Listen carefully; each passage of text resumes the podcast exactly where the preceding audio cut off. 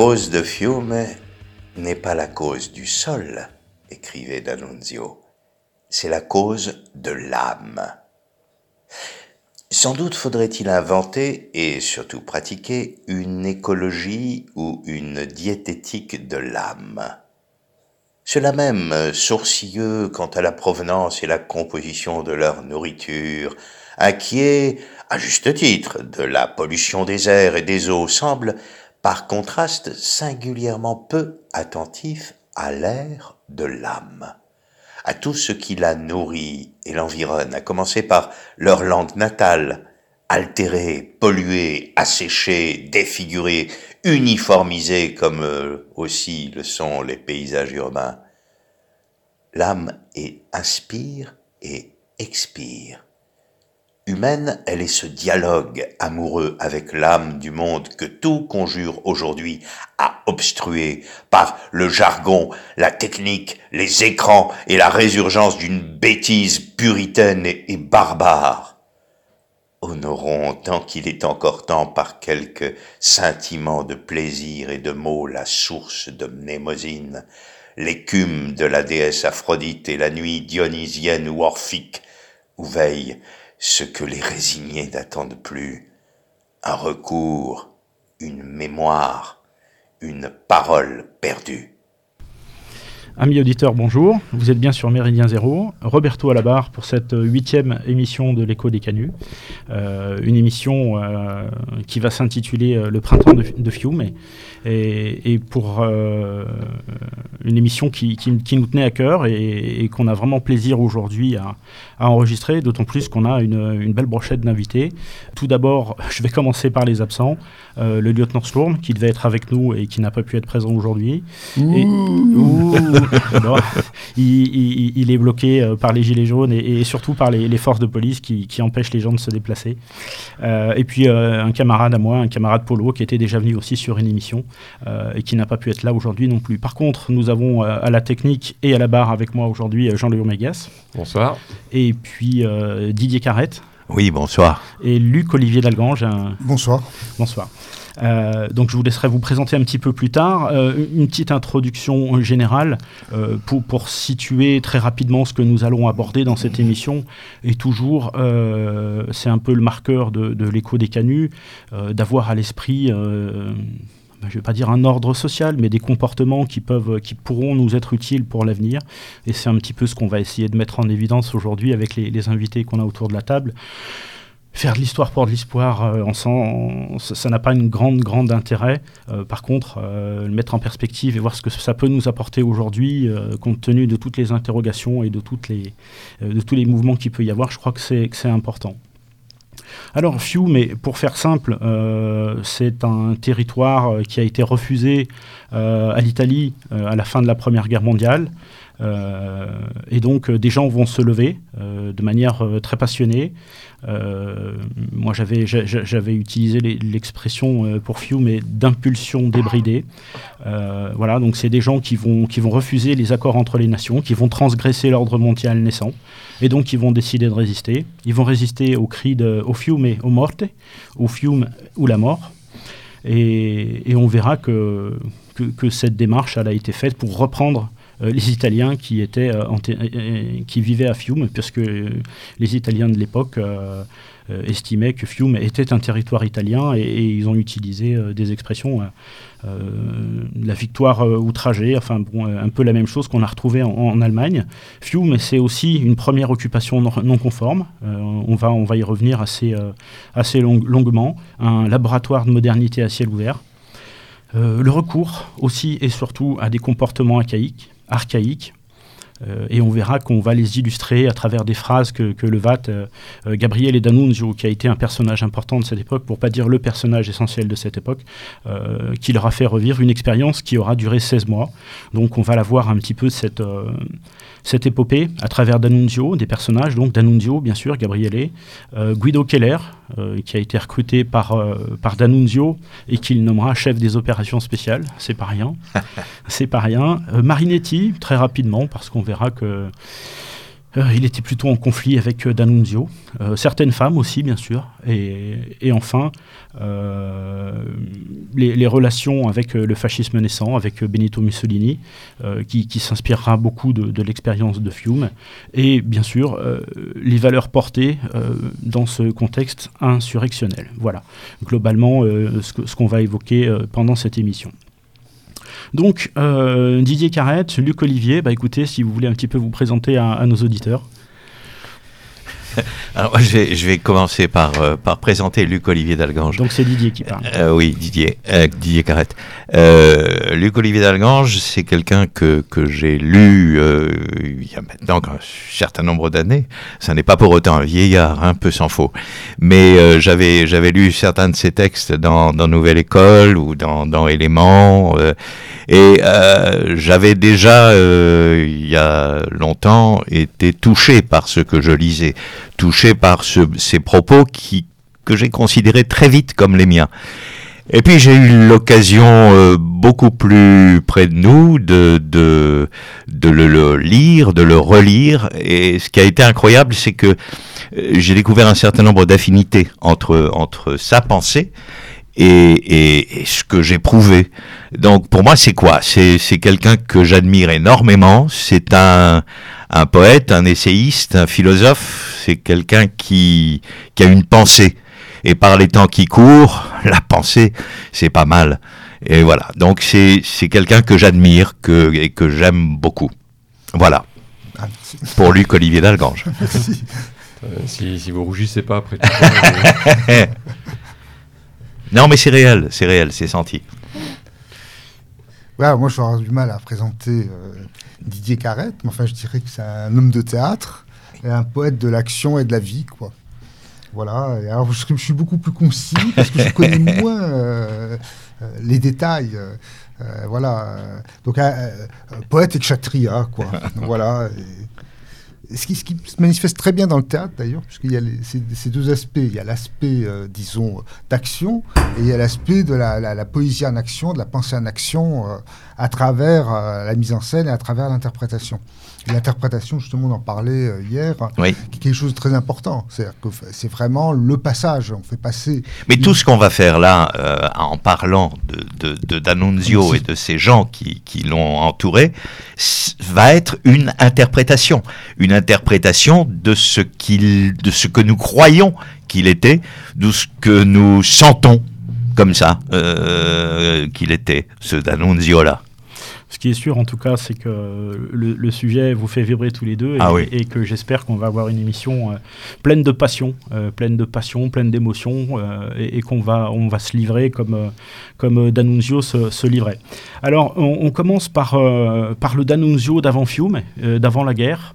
et je crois que c'est Luc Olivier qui va nous en parler un petit peu. poète et guerrier déjà? Oui, déjà, poète et guerrier. Euh, et, on voit d'ailleurs, quand on considère l'œuvre de D'Annunzio antérieurement à l'aventure de Fiume, que l'aventure de Fiume est déjà contenue. Dans... D'ailleurs, il était passé à Fiume en, 1907 pour euh, présenter une pièce de théâtre. Et il avait écrit un vers à cette occasion. C'est la, victoire est à, nos proues scintillantes, sera, sera une victoire nouvelle. Et, euh, et parce qu'au fond, Fiume vient de très très loin. Ça vient de Virgile, voilà, c'est-à-dire que ça vient de d'un rapport à la une provenance euh, latine évidemment et une, volonté de mettre euh, comme on avait évoqué un peu la poésie en action. C'est-à-dire que la poésie est action. C'est-à-dire qu'il euh, y a toujours cette, idée que le, politique se fondait dans la poésie. Et euh, alors évidemment, D'Annunzio est passé à travers. Euh, euh, c'était un poète décadent, c'était un poète du, raffinement extrême, des synesthésies, mais c'est toujours encore une façon d'élargir le champ du possible, c'est-à-dire du plus crépusculaire au plus solaire, du plus du plus ténébreux, du plus inquiet au plus guerroyant. Avec un mépris des, des, valeurs bourgeoises. Voilà, ça c'est quand même. C'est inné, c'est immédiat chez, chez, chez D'Annunzio et quand on aborde D'Annunzio. Et puis c'est l'homme qui s'endettait furieusement. Donc ces valeurs bourgeoises de, de, de thésaurisation, de rapport à l'argent, euh, il les fait exploser. C'est un poète au sens vrai du mot. À, un moment, euh, Albert Londres, qui, qui, qui, qui, est un journaliste qui l'a beaucoup suivi, a, repris pas mal d'expressions qu'il utilisait. Euh, toutes ne sont pas restées célèbres, mais je pense que celle-là, elle vaut le coup d'être citée à ce moment-là. D'Annunzio disait posséder, ne pas être possédé. Voilà. Et, et- et je crois Oui, que. oui, oui. Et on voit très bien, d'ailleurs, c'est justement la différence entre le pouvoir et la puissance. C'est-à-dire Ouais, qu'au fond, le bourgeois vise au pouvoir, mais il est possédé par le pouvoir qu'il possède, alors que D'Annunzio, il vise plutôt à la puissance. et là, il y a une distinction entre la... Et donc, exercer euh, la puissance, euh, mais en, en- en accord avec euh, quelque chose comme un ordre harmonique qu'il euh, qu'il qu'il- tient en lui. Et après, il y a quelque chose de très intéressant, alors qu'on voit déjà avant, avant Fiume, mais qui va prendre forme dans Fiume, c'est euh, au fond la société bourgeoise, elle est, elle est fondée sur des interdits, mais jamais sur des obligations, jamais sur des contraintes. Et lui, il inverse, il inverse, c'est-à-dire qu'il s'impose des contraintes, mais il, balaye tous les interdits, en quelque sorte. Et Fiume, ça va être ça, ça va être une sorte de renversement. Euh, on va passer d'une société de, de, l'interdiction, là on est au summum de la soci- société de l'interdiction, puisque n'a plus rien le droit de faire du tout, ni rien. Et, euh, et par contre, il va ramener des contraintes, des contraintes qui évidemment contribuent à intensifier euh, l'existence, à rendre l'existence plus intense et, et, et plus aventureuse et plus. C'est une idée aussi qu'on retrouve d'emblée chez D'Annunzio, c'est qu'il a l'impression qu'il y a une restriction de l'entendement et que les êtres humains passent à côté de tout. C'est à côté de la sensation, à côté de l'idée, euh, euh, et qui vivent des existences de plus en plus restreintes. Allez, Lui, il tente de, de redéployer, euh, Voire de faire exploser. de faire exploser ça, quoi.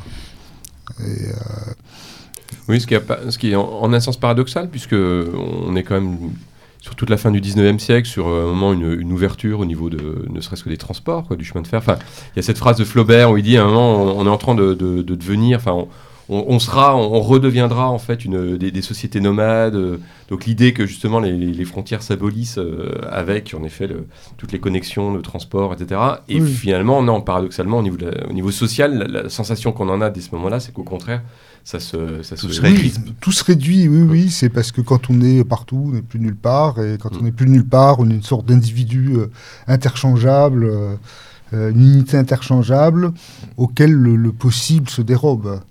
Il avait été surnommé le VAT. On peut d'ores et déjà savoir euh, à quoi correspond ce, ce- ce surnom? Oui, c'est ben, c'est- ça, ça vient du latin. C'est c'est quoi? C'est le prêtre, c'est le chef, c'est le c'est le le, le, le- dieu tutélaire, c'est le c'est l'homme auquel on, on, on obéit, mais, mais sans, sans la contrainte hein, inhérente à l'obéissance. C'est c'est l'homme. euh, on est sous son charme, on est sous son sous son œil, on on, doit le suivre. C'est ça le Waté. En gros, c'est le, le- le charisme incarné. quoi, en fait. Ce qu'il était, puisqu'il a, bon, on y viendra tout à l'heure, mais qu'il a rassemblé euh, autour de lui des gens extrêmement disparates, extrêmement différents, euh, voire même opposés. Oui, ça c'est intéressant d'ailleurs, Oui. le, le fait que euh, c'est pas un idéologue, Non, c'est-à-dire qu'il ne dit pas ce qu'il pense devoir dire pour être conforme à l'idéologie qu'il s'est choisie, et il choisit des gens qui sont d'eux-mêmes, donc qui vont entrer en, en et qui, contradiction. et qui euh, tous sont sous, son, sous sa coupe, quelque part, hein, euh, mais euh, librement, évidemment.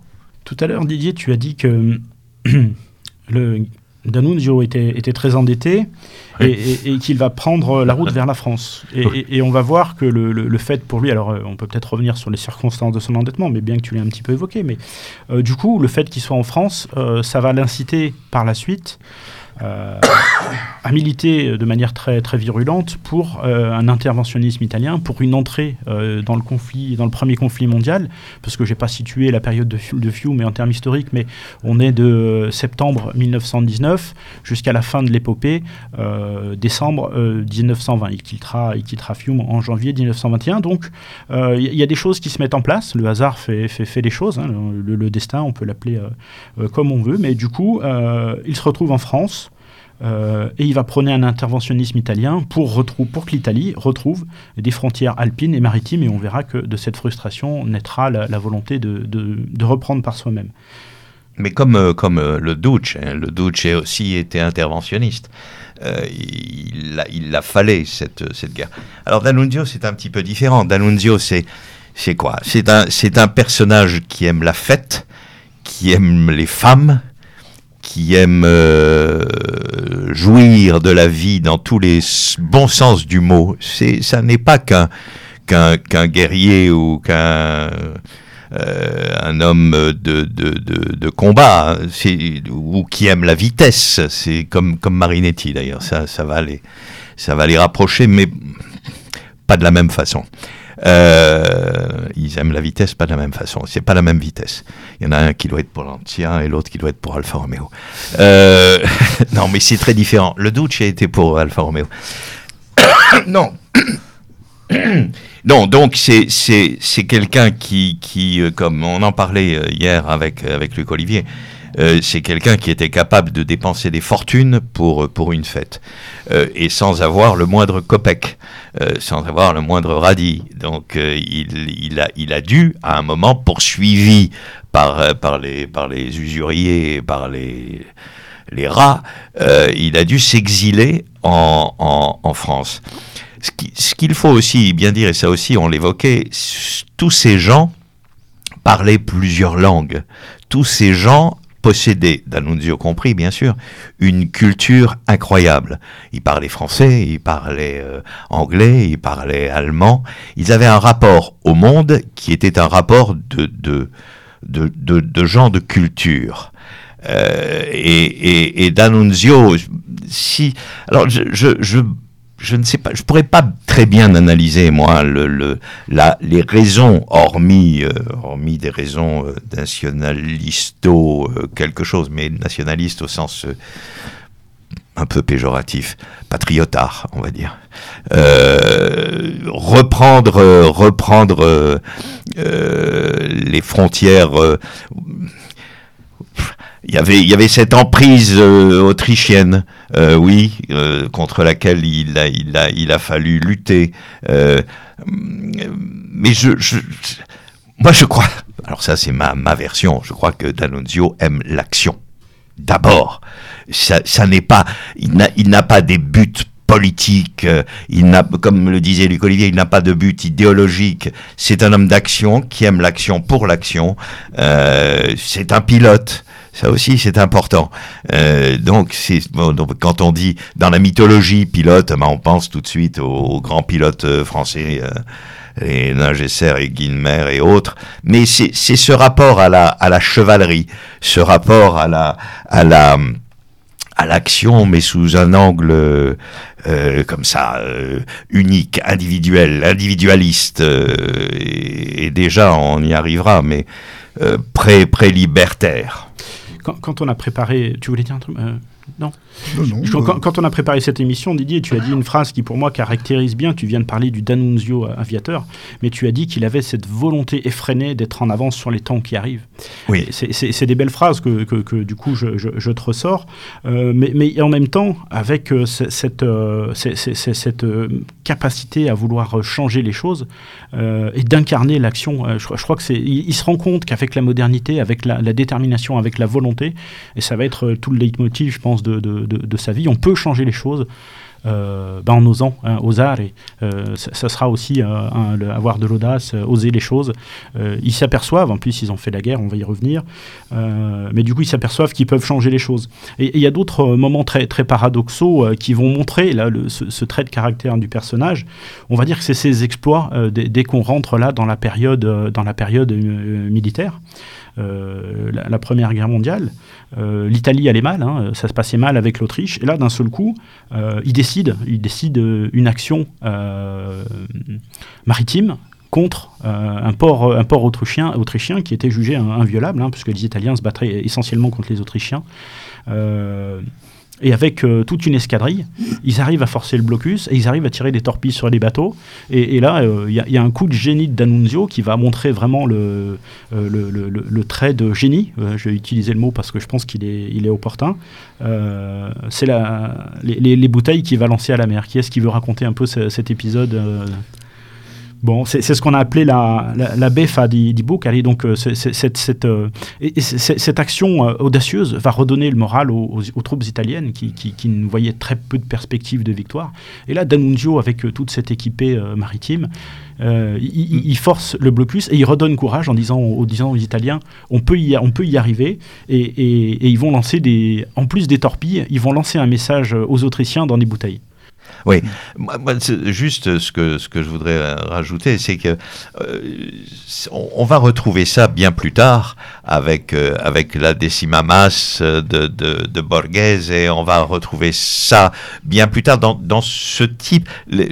on aime bien en France, ça me met toujours très en colère, avoir un regard sur, sur les soldats italiens un peu un peu quoi un, peu, un peu, lâche. Très condescendant. Oui voilà très mais c'est très français ça euh, très condescendant euh, c'est la même euh, chose avec l'Espagne Didier. Enfin globalement les armées les, armées latines les armées latines souvent sont quand même du point de vue français c'est un peu. Euh, oui, mais enfin. C'est des, guignols. Oui, oui, mais ça m'a toujours fait rire et ça m'a même souvent mis en colère parce que les Espagnols qui attaquent un char à, Grenade et au couteau, euh, je n'ai jamais vu, des Français faire la même chose.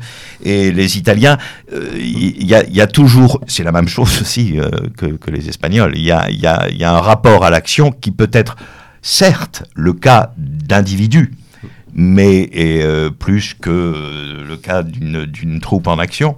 Mais ces individus-là, quel courage Bon bonsoir. Euh, et D'Annunzio, il est, il est totalement là-dedans. On, parlera après d'un autre personnage euh, qui est Guido Keller. Ce sont des, des, des, gens qui ont un, un, courage énorme, euh, comme Borghese et ses, hommes euh, qui, qui, ont, qui ont été fantastiques.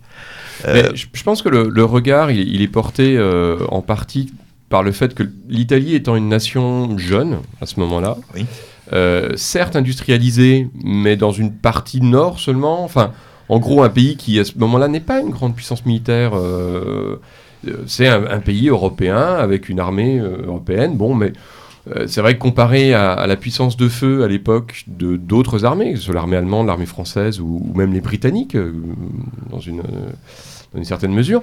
Euh, c'est vrai que les Italiens, euh, bah, oui, ils ont plutôt enchaîné en effet des. Euh, pas forcément des catastrophes, mais en tout cas une, une situation très compliquée, ah très bloquée. Oui, il y a eu des moments même où ils étaient au bord du gouffre. voilà, on peut penser à Caporet, à la, bataille de Caporetto. C'est ce à quoi je pensais. Et du coup, il y a ce regard-là. Ah et puis, et puis c'est toujours, c'est toujours tellement bon de, de pouvoir mépriser quelqu'un. Ouais. Oui, et puis la France, c'est vrai, la patrie des droits de l'homme, euh, ça, ça, détient tellement de savoir. Une, une, une, arrogance quand même que les, pays étrangers euh, n'ont jamais cessé de souligner. C'est mm. vrai qu'il y, a un côté coq euh, au, niveau, au niveau français. Mais il se porte en particulier, tu as raison, sur l'armée italienne. C'est vrai que les, unités maritimes ont été parmi les premières à, redorer le, blason des, des, du combattant italien. D'Annunzio, toujours Albert Londres, qui le cite, a été commandant à la San Marco.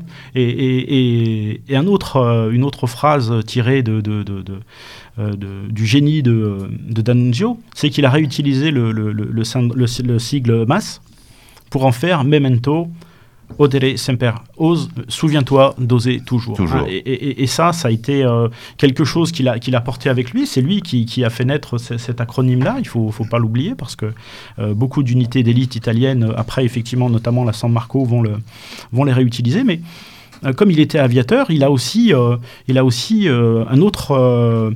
en août 1918, il fait, il fait flancher un petit peu le peuple grec. Et Didier, j'aimerais bien que tu nous fasses un petit peu de lecture, parce que D'Annunzio euh, prépare ah euh, avec, un, avec un de ses camarades un, vol de 1000 km en territoire ennemi pour larguer au-dessus de Vienne des tracts en austro-hongrois et en italien. Euh, Et je laisse Didier le, lire parce qu'effectivement, il ne va pas jeter des bombes, il va jeter des pamphlets. Et, ça, c'est révolutionnaire. Enfin, c'est vraiment euh, génial et intéressant. Didier donc le, 9 août 1918, à la tête de la 87e escadrille de chasse, il effectue un vol de plus de 1000 km avec son compagnon de vol Aldo Finzi pour larguer au-dessus de Vienne des tracts bilingues rédigés par l'écrivain Ugo Oggetti incitant les Autrichiens à demander l'armistice. Viennois, apprenez à connaître les Italiens. Nous volons au-dessus de Vienne, nous pourrions larguer des tonnes de bombes. Nous ne vous lançons qu'un salut tricolore, les trois couleurs de la liberté. Nous autres Italiens ne faisons pas la guerre aux enfants, aux vieillards et aux femmes. Nous faisons la guerre à votre gouvernement, ennemi de la liberté des nations, à votre gouvernement aveugle, obstiné, cruel, qui ne parvient pas à vous donner ni la paix, ni le pain, et vous nourrit de haine et d'illusions. Viennois, vous êtes réputé intelligent, mais pourquoi donc avez-vous revêtu l'uniforme prussien? Vous le voyez désormais, tout le monde est contre vous. Vous voulez continuer la guerre? Continuez-la. C'est votre suicide. Qu'en attendez-vous? La victoire décisive que promettent des généraux prussiens? Leur victoire décisive, c'est comme le pain en Ukraine. On meurt en l'attendant ça, montre, euh, ça montre à quel point, par, euh, des initiatives euh, intelligentes, on peut, on peut arriver. Et, ça, forcément, ça va, avoir un impact très important, non seulement sur le moral de l'ennemi, mais d'abord et surtout sur, le peuple italien et sur les troupes italiennes qui, qui reprennent, qui reprennent confiance. en se disant bah voilà on peut y arriver et du coup ça va donner une aura incroyable à D'Annunzio qui va faire que pour toute l'aventure de Fiume il sera il sera euh, porté euh, par le peuple italien. Euh, une autre phrase que tu as utilisée, Didier, au sujet de D'Annunzio, c'était de dire qu'il était pompier capable de trouver des solutions. Et, là, je crois que par ces initiatives, par ces coups d'éclat, on, avait des choses, des choses très intéressantes. Alors, il perdra un œil dans ces combats, dans un accident d'avion, ce qui lui vaudra la médaille des mutilés. Euh, mais aussi, euh, paradoxalement, il aura, enfin paradoxalement ou euh, en complément, il aura une médaille d'or de la bravoure. et ça, on va voir qu'à un moment dans l'histoire de Fiume, mais c'est quelque chose qu'il saura utiliser contre le général qui veut l'empêcher de rentrer dans Fiume. Voilà. D'autres choses sur le. avant qu'on rentre dans la, dans la période. Euh, non, il, était chauve. et non, je déconne pas. Et il y a, y a euh, Marinetti aussi. Et il y a, y, a une, y a une ode euh, à la calvitie. Je ne sais plus si c'est D'Annunzio ou si c'est Marinetti qui, qui, le, qui, qui l'a faite, qui l'a conçue, mais qui est très drôle. Euh, c'est le, c'est le front intelligent. Euh, ça, euh. le, oui, c'est ça, une calvitie qui permet de, de, de, montrer aux, dames un front intelligent. Mais ce qui reprend, ce qui reprend un texte classique d'un auteur romain. Alors là, tout de suite, le, nom m'échappe. Euh, qui, déjà avait écrit une ah, note à quelque chose. ici. Effectivement. Euh, là, si ça me revient, je, je stopperai toute l'émission pour. Euh, ça, non, mais ça me dit quelque chose, effectivement, et je ne sais plus qui. Voilà, c'est pas Horace, ça va, ça, va me revenir. C'est pas Horace. Voilà, c'est pas Horace, c'est pas Virgile. Mais il y, a une ode, il y a une ode à la ouais, déjà. Donc, il y a, une continuité chez Bien sûr. Mais il y a, ce goût, on va sans doute l'évoquer, mais il y a ce goût de D'Annunzio pour, euh, euh, pour l'Antiquité et pour euh, l'archaïsme, le, le, fameux Eya Eya Alala, ça vient de quelque part. On va y revenir. On va y revenir. Euh, une très brève introduction à le pourquoi de Fiume. Hein. pourquoi, pourquoi Fiume euh, Pourquoi c'est ce besoin pour les Italiens? 3 bah, euh, novembre 1918, l'armistice en Italie. et donc tout de suite derrière, la conférence de Londres pour permettre aux vainqueurs de, se, de faire leur course et de dépecer les, empires des perdants. donc Trieste est accordé à l'Italie, mais pas Fiume ni l'Istrie et la Dalmatie, qui pourtant faisaient partie de la République de Venise. Donc va naître en Italie, exactement comme en Allemagne, euh, la notion de, victoire mutilée, euh, en disant ben, on, est dans le camp des vainqueurs, on aurait dû avoir des, choses qu'on nous avait promis et, qu'on n'a pas. Donc euh, Fiume était une, ville comptant une majorité d'Italiens à l'intérieur des murs, à l'extérieur non, mais pour dire à quel point ce, cette revendication était forte. Les Italiens vont même jusqu'à compter leurs morts à Fiume et en disant, vous voyez, dans les tombes, c'est majoritairement des Italiens. Donc c'est certainement un enseignement à, tirer pour nous qui un jour auront à, défendre des morceaux de terrain euh, par ici en Europe. Donc, nous, nous les, les Martins étaient moins nombreux que les Mohamed. Euh, donc il y a un fort rejet des accords de Londres par le peuple italien. Euh, sur les murs de Rome, euh, on ira même jusqu'à taguer partout outrage dès le lendemain de la signature des accords de Londres. donc qui était dans l'émotion. Hein. on, on a dit tout à l'heure, je crois que c'est Luc Olivier qui a parlé de latinité. Là, on est dans l'émotion, on est dans, on laisse, on laisse parler ses tripes. Et puis ce, sentiment de, de s'être fait avoir, quoi, une fois encore, une fois de plus. Euh, donc de, une envie de répondre à cette commisération, de, cette arrogance des, autres peuples européens vis-à-vis de l'Italie. Et, puis euh, surtout euh, la, haine de ces conférences mondiales, hein, puisque justement il ne voulait pas se laisser enfermer dans, ce, dans, dans cette société des nations naissante. Donc Gabriele Andinolfi dira au sujet de, Wilson, l'anglais qui, menait la, la conférence de Londres, Ardisco, non ordisco, j'ose mais je ne complète pas.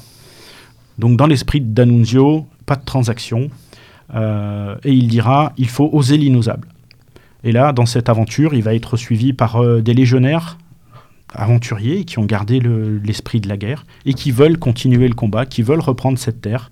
Euh, toujours dans, le petit bouquin de, de Albert Londres, euh, qui était journaliste, hein, donc euh, qui, est un journaliste français et qui écrivait euh, en France avant d'être viré parce que jugé trop complaisant, mais il disait le peuple italien pensait que les morts de la guerre disent exigez tout. Exigez tout de la conférence parce qu'on s'est battu pour, on est entré en guerre pour avoir tout ça. Et c'est sûr, toujours Albert Londres, c'est sur l'emportement sans calcul qu'il caracole. Voilà. Et c'est une très belle formule. Euh, l'emportement sans calcul, euh, c'est ardisco non ordisco.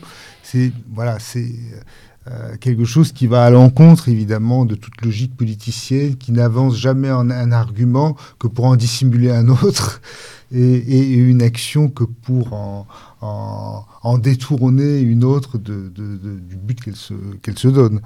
Et, D'ailleurs, c'est très intéressant, c'est ces devises, les, devises de, mm. de, de, Fiume. Au fond, c'est euh, va à un traité de philosophie, quoi, parce que ardisco non ordisco, euh, quid contra nos, si, l'esprit est avec nous, qui est contre nous? Et là, il y a quelque chose. Ça aussi, c'est très important. Oui, il y a quelque chose. De, ils en feront leur devise sur leur drapeau. Hein. Sur leur drapeau. Et c'est très intéressant parce qu'au fond, euh, ça, ça, ça, nous, ça met en évidence que Fiume. Euh, n'est pas une, idéologie contre quelque chose. C'est-à-dire que donc elle fonde une nouvelle façon euh, d'agir qui est ni progressiste ni réactionnaire, puisque bon le progressiste n'est jamais que l'envers du réactionnaire et il n'existe que l'un l'un par l'autre. Euh, et, et, là et donc il est l'image inversée de l'autre quoi. Enfin finalement et là non là tout à coup qui est contre nous, si l'esprit est avec nous, qui est, qui est contre nous. Donc c'est manifester pour quelque chose. C'est aussi une sorte de traversée du nihilisme, une traversée de l'esprit euh, moralisateur, euh, une, traversée euh, avec l'idée que pour libérer quelque chose qui apparaît quand même dans la constitution de Fiume comme un ordre organique finalement, hein, euh, euh, avec des corporations, avec quelque chose d'un peu médiéval. Mais pour atteindre ça, il faut d'abord une sorte de préalable libertaire euh, qui, qui, le, qui le ferait apparaître. et donc c'est là aussi la notion d'ordre qui est intéressante. C'est-à-dire que pour, pour D'Annunzio, l'ordre doit contenir une part de désordre. Ça doit être un équilibre entre l'ordre et le désordre, et pas un ordre social. C'est un ordre qui ne serait que social, il serait déjà contraire à, l'ordre cosmique, à l'ordre du sentiment humain, à l'ordre à l'ordre des êtres et des choses finalement, qui porterait atteinte même à la dignité des êtres et des choses. Et euh, donc ce qui est contre nous, euh, bah, si vous voulez être contre nous, soyez, mais, mais on vous oblige pas. qui, peut être contre nous C'est effectivement ça. C'est sous-jacent. Euh, sous-jacent, il y a, de l'amour. On est porté par le peuple italien. Donc, ce qu'on fait, c'est légitime. Voilà, oui, oui. Et, du coup, bah, ils vont y aller. Ils vont y aller. D'Annunzio, euh, On dit qu'il a fait ça spontanément, mais je crois qu'il y a quand même un minimum de préparation. Il part avec, euh, avec quelques unités de grenadiers de Sardaigne. C'est pour ça que dans toutes les photos qu'on voit, on voit des gens très typés, parce que forcément... euh, de, de- Qu'est-ce y que a- vous voulez dire par très typé, Roberto? Très typé méditerranéen. Ah, d'accord. C'est-à-dire Voilà. un peu, un peu levantin, un peu métèque. Allez, dites-le. Allez. Alors, il part avec les grenadiers de Sardaigne et les brigades de la Reine, ce qui fait au départ euh, 2000 hommes. 2000 hommes. Et par contre, il va, il va avoir aussi un fort soutien militaire. Euh, je pense que là, c'est pour montrer à quel point il y avait unanimité euh, dans, le, euh, dans, dans- dans- ce qu'a fait euh, D'Annunzio et qu'il a, il- qu'il a reçu le, le- le- le soutien et l'estime euh, de, de- de militaires et du peuple, euh, puisqu'ils vont monter jusqu'à 20 000 hommes euh, dans l'occupation euh, fiumaine euh, pen- pendant cette période. Fort soutien populaire aussi, puisque le peuple italien, à coup de centimes, c'est ce que dit toujours Albert Londres, hein, à coup de centimes, va envoyer des centimes de lire pour euh, bah, arriver à 2 millions de lire et puis euh, amener des moyens à, à cette épopée. Voilà. Donc il rentre dans Fiume et euh, avant de vous redonner la parole sur, euh, sur, sur, sur, cette, euh, sur ses débuts, euh, Albert Londres, quand il, quand il arrive, euh, parce qu'il est obligé de passer par des chemins détournés, on va dire des chemins de contrebandiers pour rentrer dans Fiume, il voit depuis le, de- sur, sur, les, sur les bords de mer, illuminé, ça c'est toute l'empreinte danundienne, illuminé euh, en lettres gigantesques, O Italia o Morte. Donc là, on est, on- on- maintenant Fiume est italienne, et, et c'est plus au Fiume et au Morte, maintenant c'est ou l'Italie ou la mort, et, et il le met ça euh, en, en lettres, en lettres gigantesques lumineuses à la face euh, des alliés qui étaient là et de leurs bateaux qui, qui croisaient dans, la, dans le port, enfin autour. Et, ça, montre, ça montrera toute l'empreinte, euh, toute l'empreinte de, de pour la, pour la suite des événements, cette théâtralisation, le fait de cette communication où il a été un, grand précurseur euh, bien avant, euh, bien avant tout le monde. Oui, et ça, et ça, et ça fonctionnait. Parce que dans, les, dans les maisons euh, italiennes de, de, Fiume, euh, il n'y avait plus de photos de saints euh, au mur, mais c'était la photo de D'Annunzio. Il, était, il a été considéré comme, euh, comme un- le saint homme, mieux que le pape. Oui, un sauveur. Oui. Mais juste une, une incise, c'est vrai que moi, l'épisode de Fiume, au- au-delà de, au-delà de ce qui nous intéresse, euh, est en soi intéressant aussi parce que ça, hum, dans cette période, hein, après tout, on est début décembre, le, la, la commémoration de l'armistice du 11 novembre a, a même pas un mois, et encore, et encore tout chaud. Et euh, c'est vrai que ça montre un petit peu tout le caractère quand même artificiel de, cette date en soi, parce que là, euh, c'est vrai que pour nous, ça s'identifie euh, dans, la, mémoire collective à la fin de la guerre. Et en fait, la, première guerre, elle dure bah, quasiment jusqu'à la deuxième. C'est-à-dire que euh, il se passe bah, un petit peu partout en Europe des, éléments de conflit, soit sous forme de guerre civile, soit sous forme de, de coups de main comme celui de Fiume, qui en fait prolongent ces, combats euh, au moins jusqu'au milieu des années 20. Et de ce point de vue-là, c'est intéressant aussi de, voir à un moment la, fin de la, guerre ne s'identifie pas au 11 novembre.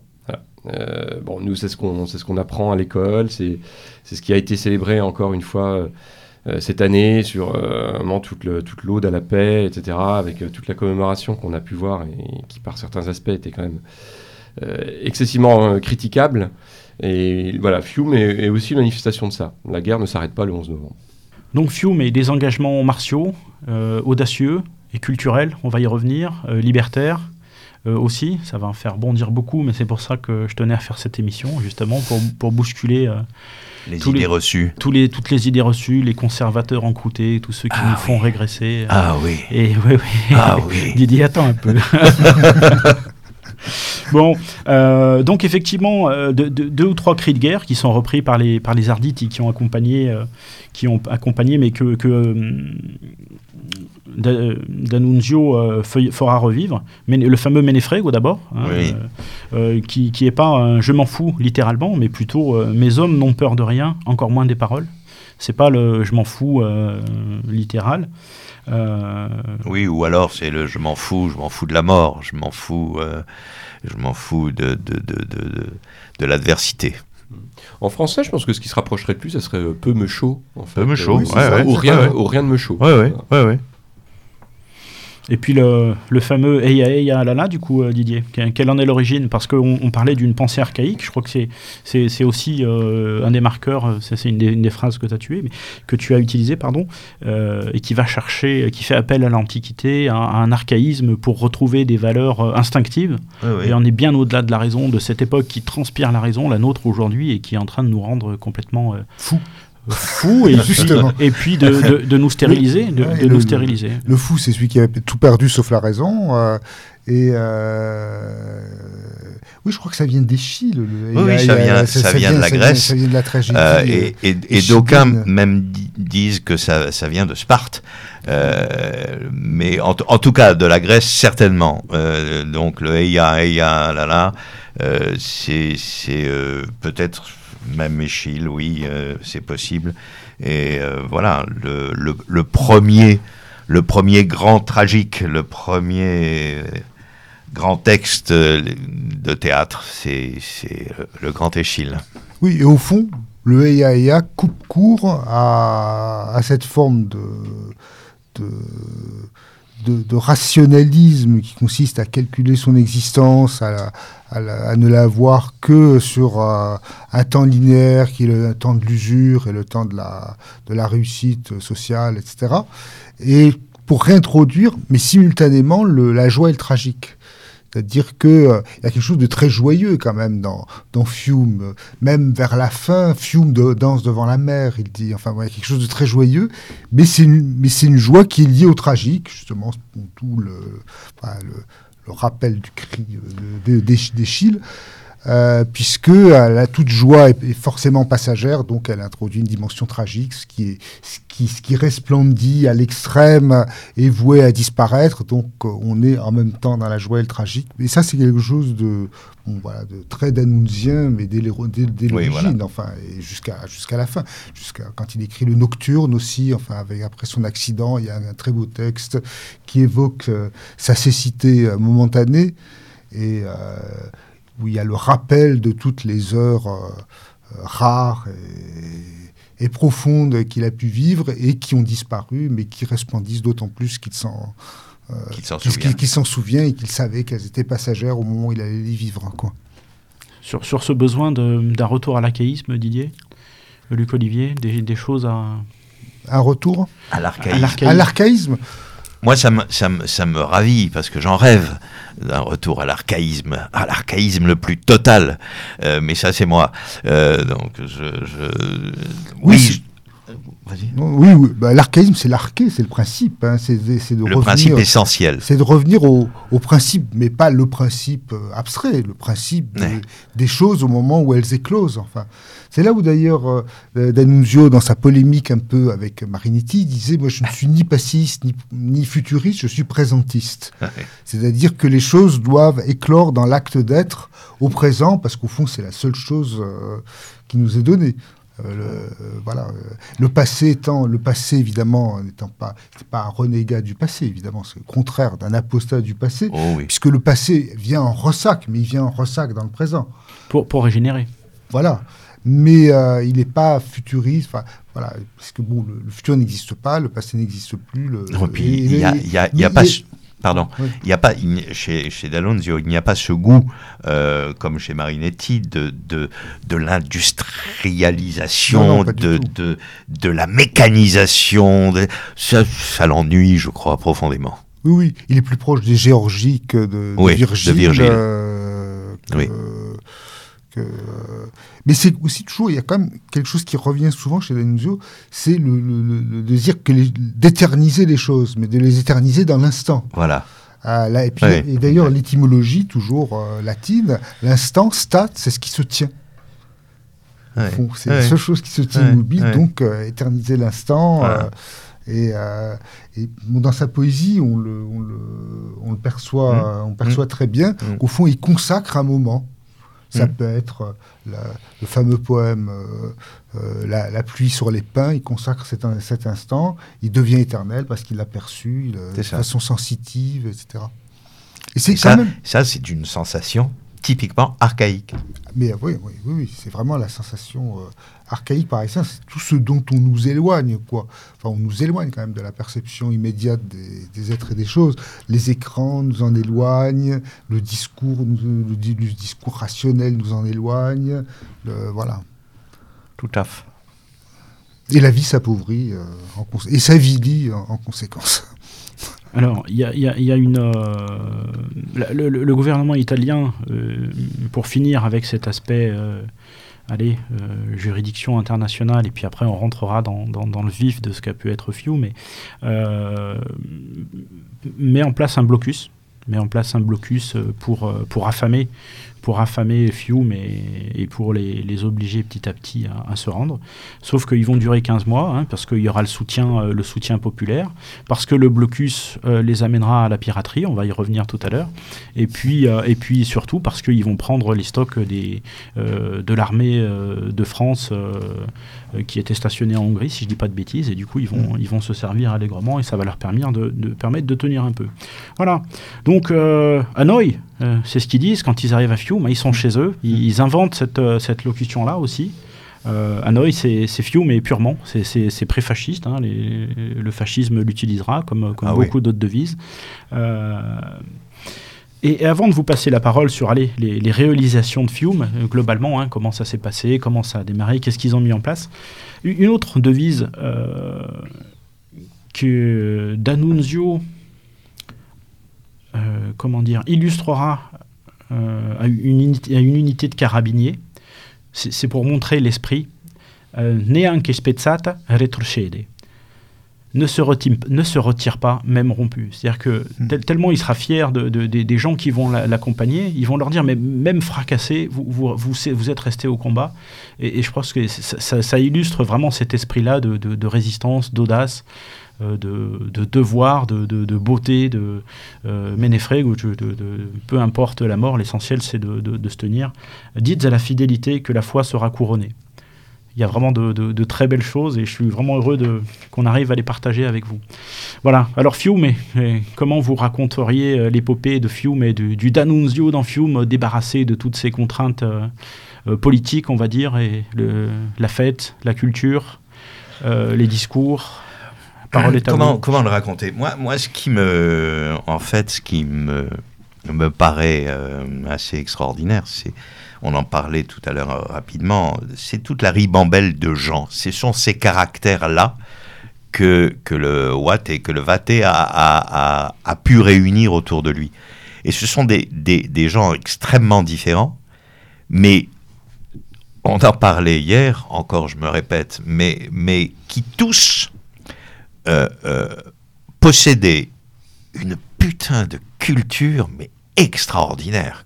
C'était tous des êtres de culture.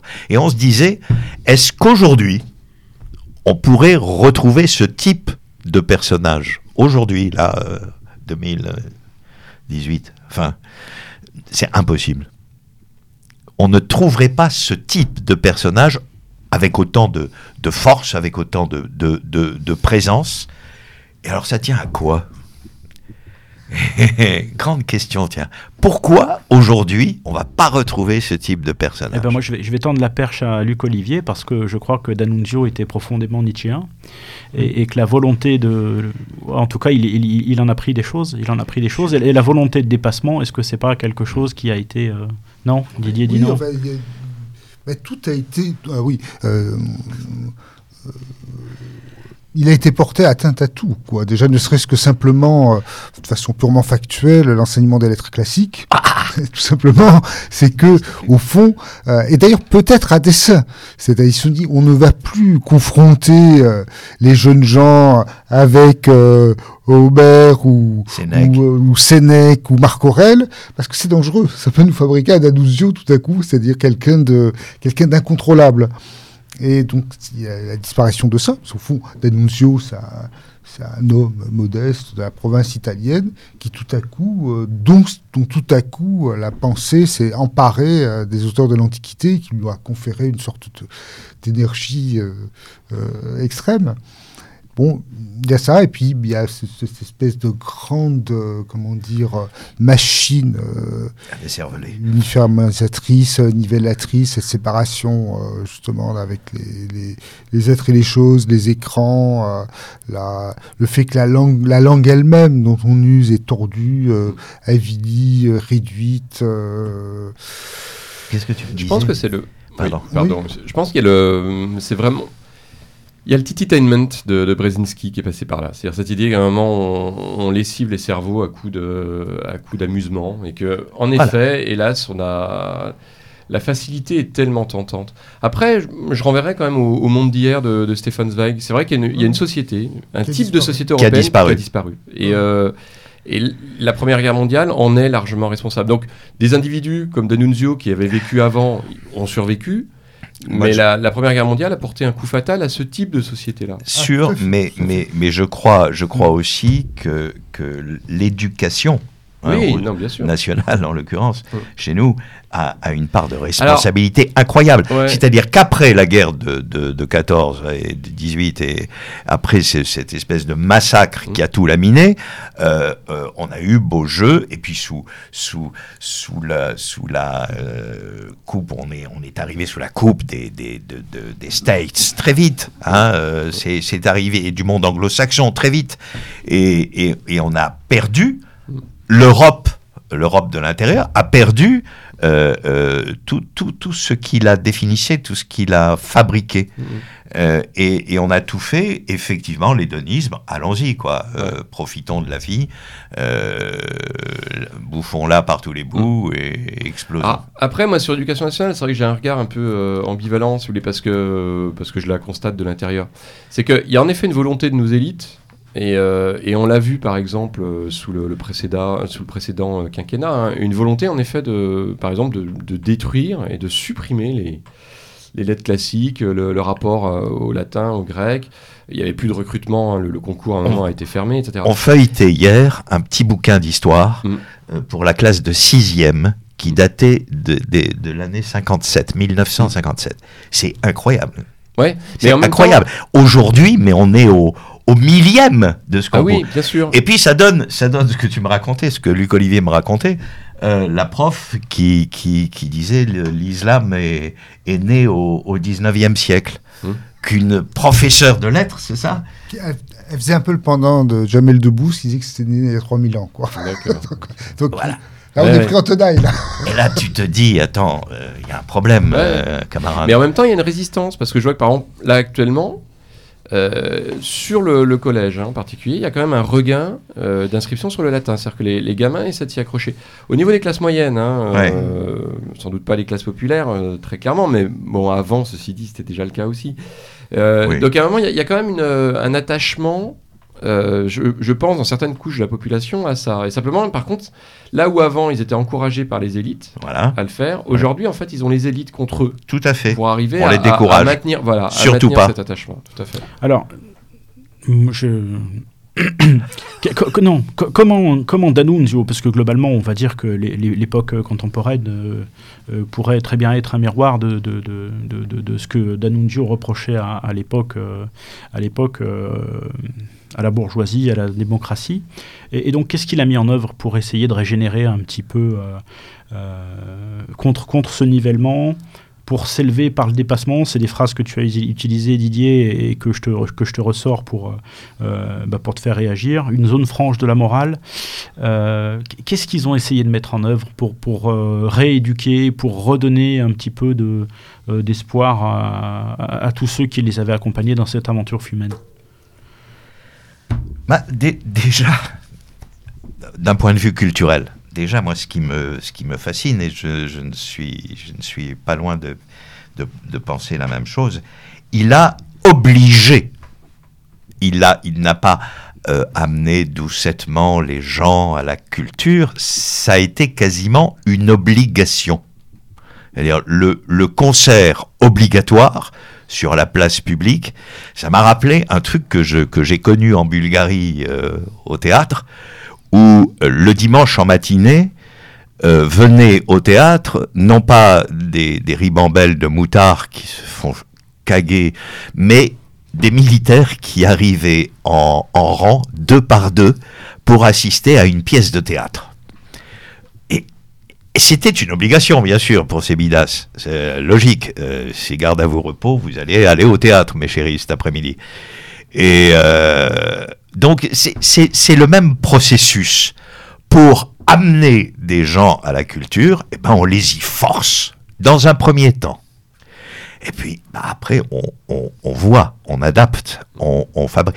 Alors, le, le, le- la culture proposée, c'est une culture éminemment populaire. C'est pas une, c'est pas une culture élitiste. C'est pas, n'a rien de tout ça. C'est éminemment populaire. Mais ça, ça réveille des forces incroyables.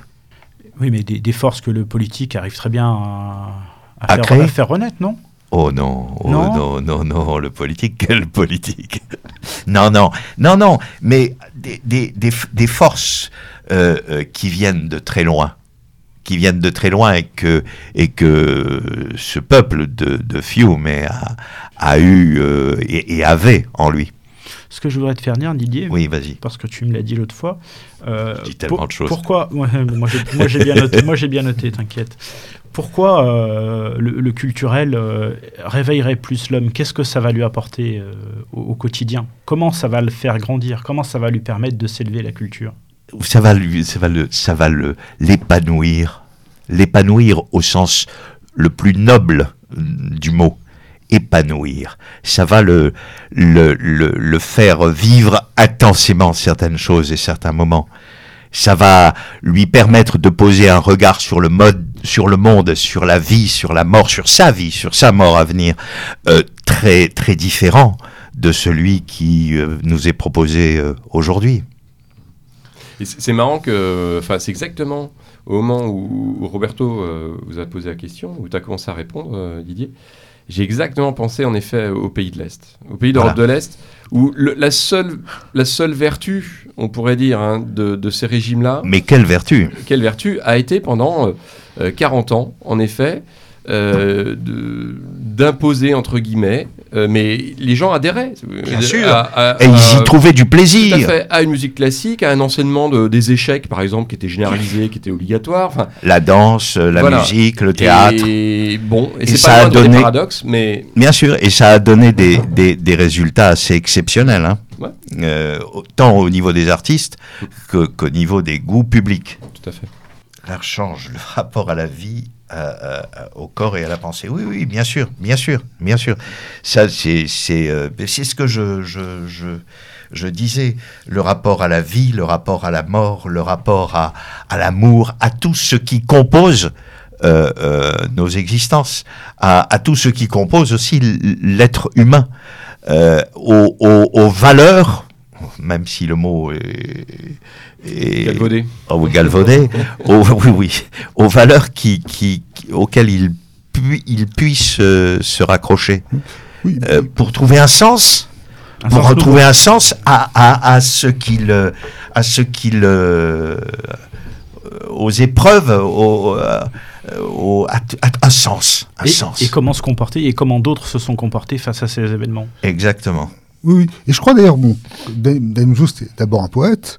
Et, euh, et au fond, la poésie pour lui, de même que son action, c'est presque comme une sorte de rituel magique Mm.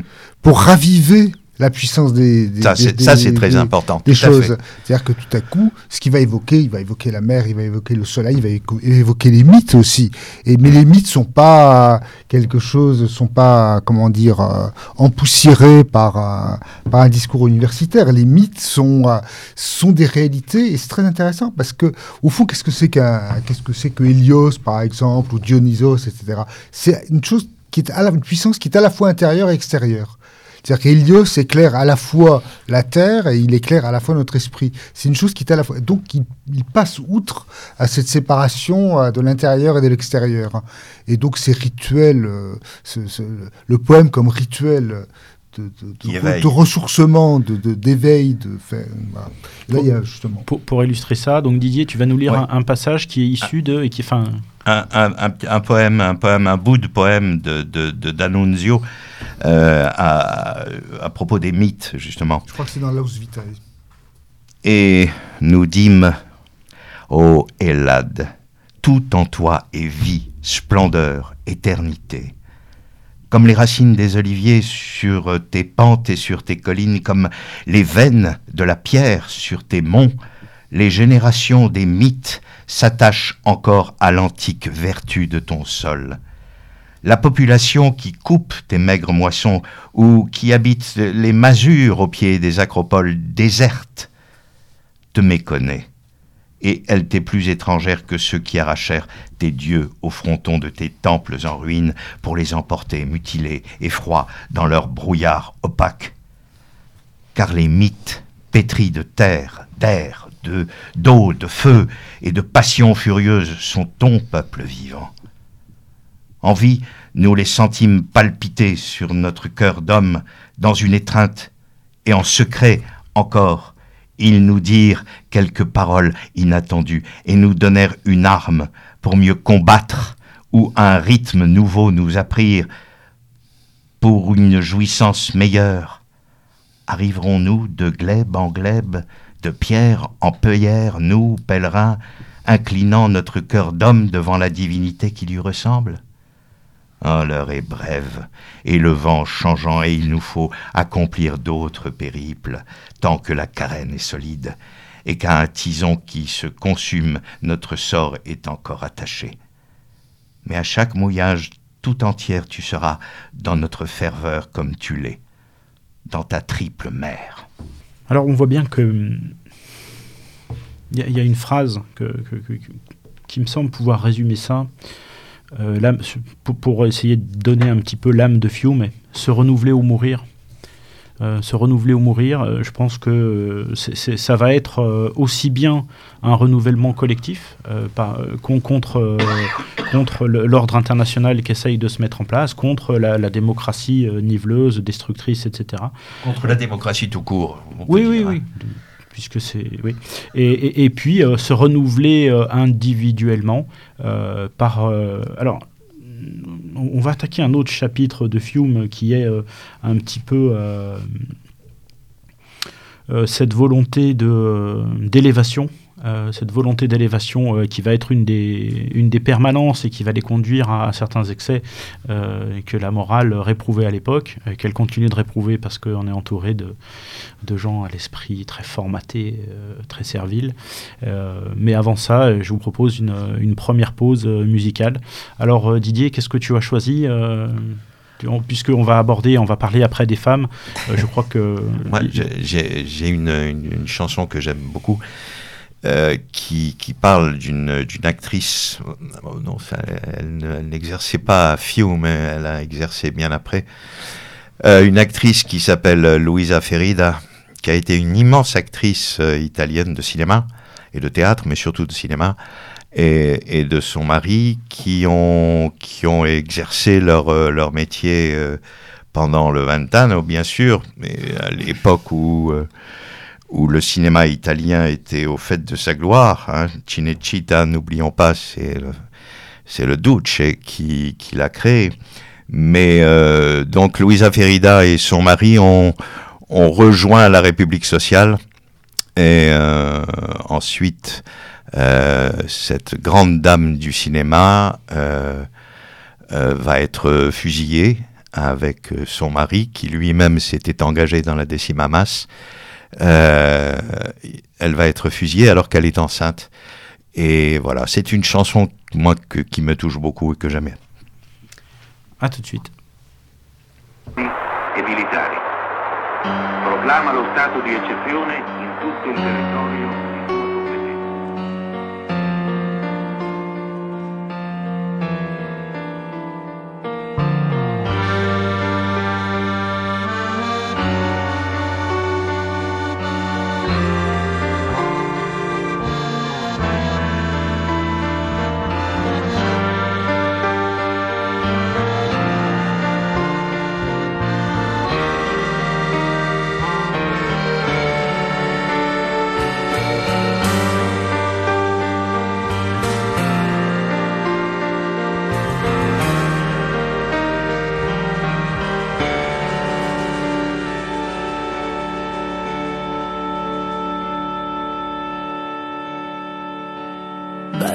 Veste sobrio la donna che vedi, ma letto plasma d'un vestito in lame. Pare le snudi ancora alla schiena, offerta agli sguardi in tante soirée. La metti a fuoco nella luce livida da imposte serrate, distanza d'hotel, ma non vuol negarsi quest'ultima scena, la posa finale che è già scritta perché. Lei, Luisa, Luisa ferida, la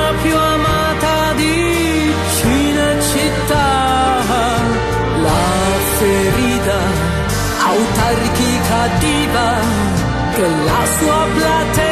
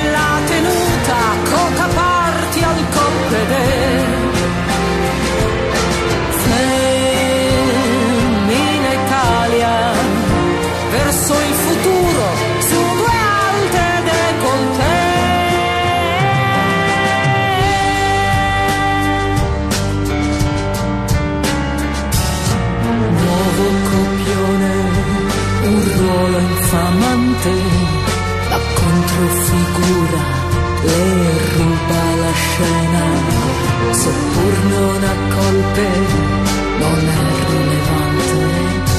Per chi troppo avuto niente sconti di pena. Simbolo d'anni sin troppo ruggenti non c'è alcun bisogno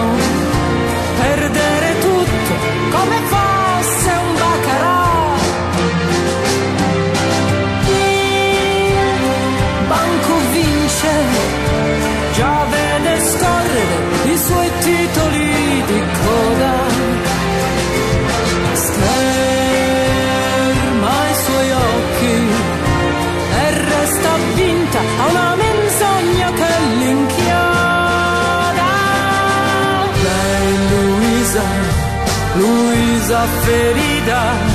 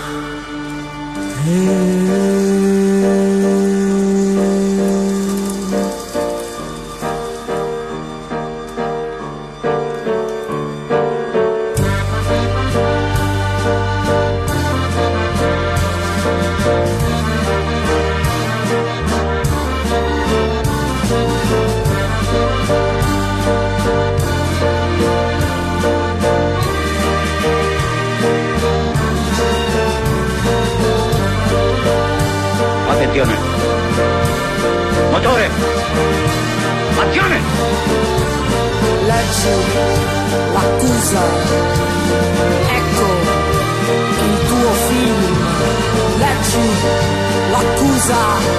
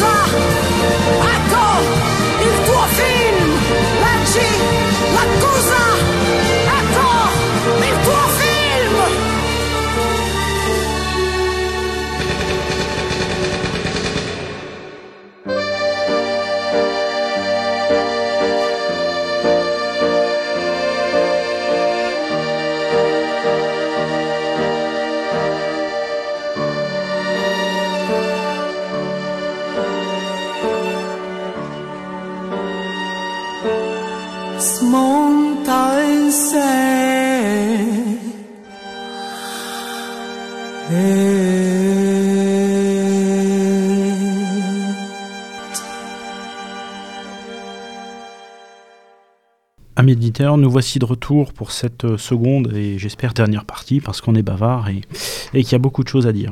Alors, euh, nous, en étions restés à, l'élévation, euh, au renouvellement que, voulait, renouvellement intérieur et politique, que voulait mettre en œuvre D'Annunzio dans, dans ce film et nouveau. Et on, va parler euh, de, quelque chose qui avait l'air de lui tenir assez à cœur avec une cinquième saison. Alors Didier, l'importance des quatre saisons ou euh, Luc Olivier, la cinquième saison? Oui, voilà, c'est quelque chose de très beau. Déjà, bon, l'œuvre d'Annunzio, c'est l'idée de se réinscrire au fond dans le cosmos, c'est d'être pas simplement euh, habitant des villes ou habitant d'une société, mais habitant le cosmos. Et il y a de façon très renouvelée euh, dans l'œuvre l'évocation de l'air, du feu, du ciel, de la terre, et, euh, et des saisons. Et chaque, euh, chaque texte est placé sous le règne, sous le règne d'une d'un saison élément. sous le règne d'un élément et sous le règne d'une d'une saison et la la la, présence euh, la présence réelle c'est au fond retrouver la prés- présence réelle euh, présence réelle du monde mais au-delà encore avec cette dimension mythique qu'il a qu'il est de, de, de, de, donner de mettre au diapason au fond une réalité intérieure et, extérieure il imaginait une sorte de cinquième saison qui a été traduite ensuite par une œuvre, je crois, de Comisso, mais je suis suis suis pas certain, il faudra vérifier.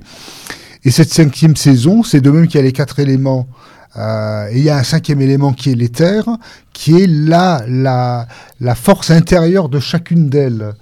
Et euh, cette cinquième saison aussi, c'est une forme d'utopie magnifique, c'est-à-dire que euh, à l'intérieur de chaque saison, il y en a une autre. Et, et, la cinquième saison, c'est aussi celle du renouvellement, du renouvellement absolu, de, l'inimaginable, de, de l'impossible. Et Et là, on, on retourne à l'évocation de, de, de, de l'éther. Eh ben, on, on va retrouver tous les tous les, les textes, les grands textes gnostiques. oui, Euh, et, et on re- par conséquent, on va retrouver cette antiquité voilà. qui Oui. qui qui, Oui, euh, qui l'a marqué, qui l'a façonné Oui, euh, jusqu'au bout. Les physicoi euh, présocratiques, euh, euh, Héraclite, Empédocle, il y a quelque chose de très empédocléen Oui. d'ailleurs dans le rapport au feu. Il avait écrit un livre sur le feu qui s'appelle le, le, le, le feu, mais il y a le feu à l'intérieur du feu. Ça. au fond. Hein, et euh, c'est une. Alors quelqu'un qui était très euh, au diapason de cette de, de, de- de ces, ces intuitions d'annunzienne, c'est Guido Keller. hein, qui à Fiume enfin, avait, avait ses éducations pour euh, fonder une revue qui s'appelait Yoga, qui était influencée au fond par, euh, par euh, la, la métaphysique euh, Indienne. in- indienne, védan- védantique, euh, par les Upanishads, euh, et par une forme d'ésotérisme, mais l'ésotérisme conçu comme, comme l'érotisme de la pensée, au fond. Les, euh, le- la philosophie est la philosophie des professeurs, et il y a en quelque sorte une sorte d'ésotérisme, de métaphysique expérimentale, finalement. Au fond, c'est ça. C'est-à-dire qu'il cherche à faire une métaphysique expérimentale à travers euh, toutes sortes d'expériences, euh, euh, disparates euh, qui peuvent sembler aussi euh, euh, relever de, de, de, l'impulsion libertaire que d'une considération presque ascétique. C'est-à-dire qu'il n'y a plus de contradiction entre le, entre le dionysiaque et l'ascétique. Ils veulent concilier le Dionysos, le dieu qui fait danser la terre, avec quand même quelque chose d'ascétique, le cas échéant. Ascétique qui s'était traduit d'ailleurs par la dimension martiale de, de, de, de, Fiume. Euh, voilà, donc euh, c'est vraiment la coincidentia oppositorum, la coïncidence des contraires hein, qui est à, à l'œuvre. Et, finalement, pour trouver quelque chose qui est aussi de l'ordre de la contemplation. Parce qu'il passait beaucoup de temps. Une fois qu'ils avaient conquis Fiume, il fallait reconquérir la contemplation elle-même. Euh, une sorte de sérénité ardente, on pourrait dire, de- d'acquiescement, d'approbation euh, euh, du monde et d'être approuvé par le monde, euh, par le monde lui-même. Ça, passera, tous ces comportements nouveaux qu'ils voulaient in- inculquer passeront forcément par de la transgression. Je crois que ça peut être, le, ça peut être un des maîtres mots euh, de, de- de- de cette épopée. Euh, de la tran- transgression, une zone franche de la morale, euh, pour expliquer euh, un petit peu tout, tout ce qu'il a mis en place. Euh, les discours au balcon, euh, Ouais. pour, pour haranguer la foule, euh, dont le Duce se servira beaucoup par la suite. Euh, les concerts obligatoires, tu l'as dit Didier, les parades, les défilés, euh, et puis cette transgression euh, à travers les femmes. À travers les femmes, je crois que c'est le moment où on peut parler un petit peu des, euh, de, de, de ce que Fiume a permis aux femmes bien en avance sur, euh, sur l'époque. Ah oui, c'est la première constitution. euh, l'égalité des, des- des hommes et des femmes très en avance sur euh, sur euh, voilà. Et alors aussi euh, la- comme elle avait été écrite en partie par un anarcho-syndicaliste la, la constitution Alceste de, voilà. Euh, elle est évidemment euh, extraordinairement sociale c'est-à-dire que voilà l'homme n'est plus tributaire euh, la- de, de de ses revenus euh, qui lui sont octroyés par sa soumission Alors, il y, a- y même un passage où, où D'Annunzio et son gouvernement font passer un message aux légionnaires en leur disant si vous n'avez pas d'argent, venez nous voir, vous en donnera. venez au palais Venez au palais pour. Oui. Alors, les, les femmes, ce sera bien sûr euh, le droit de vote, euh, le droit au divorce. Ils, ont, mis ça en place. Et puis l'émancipation sexuelle.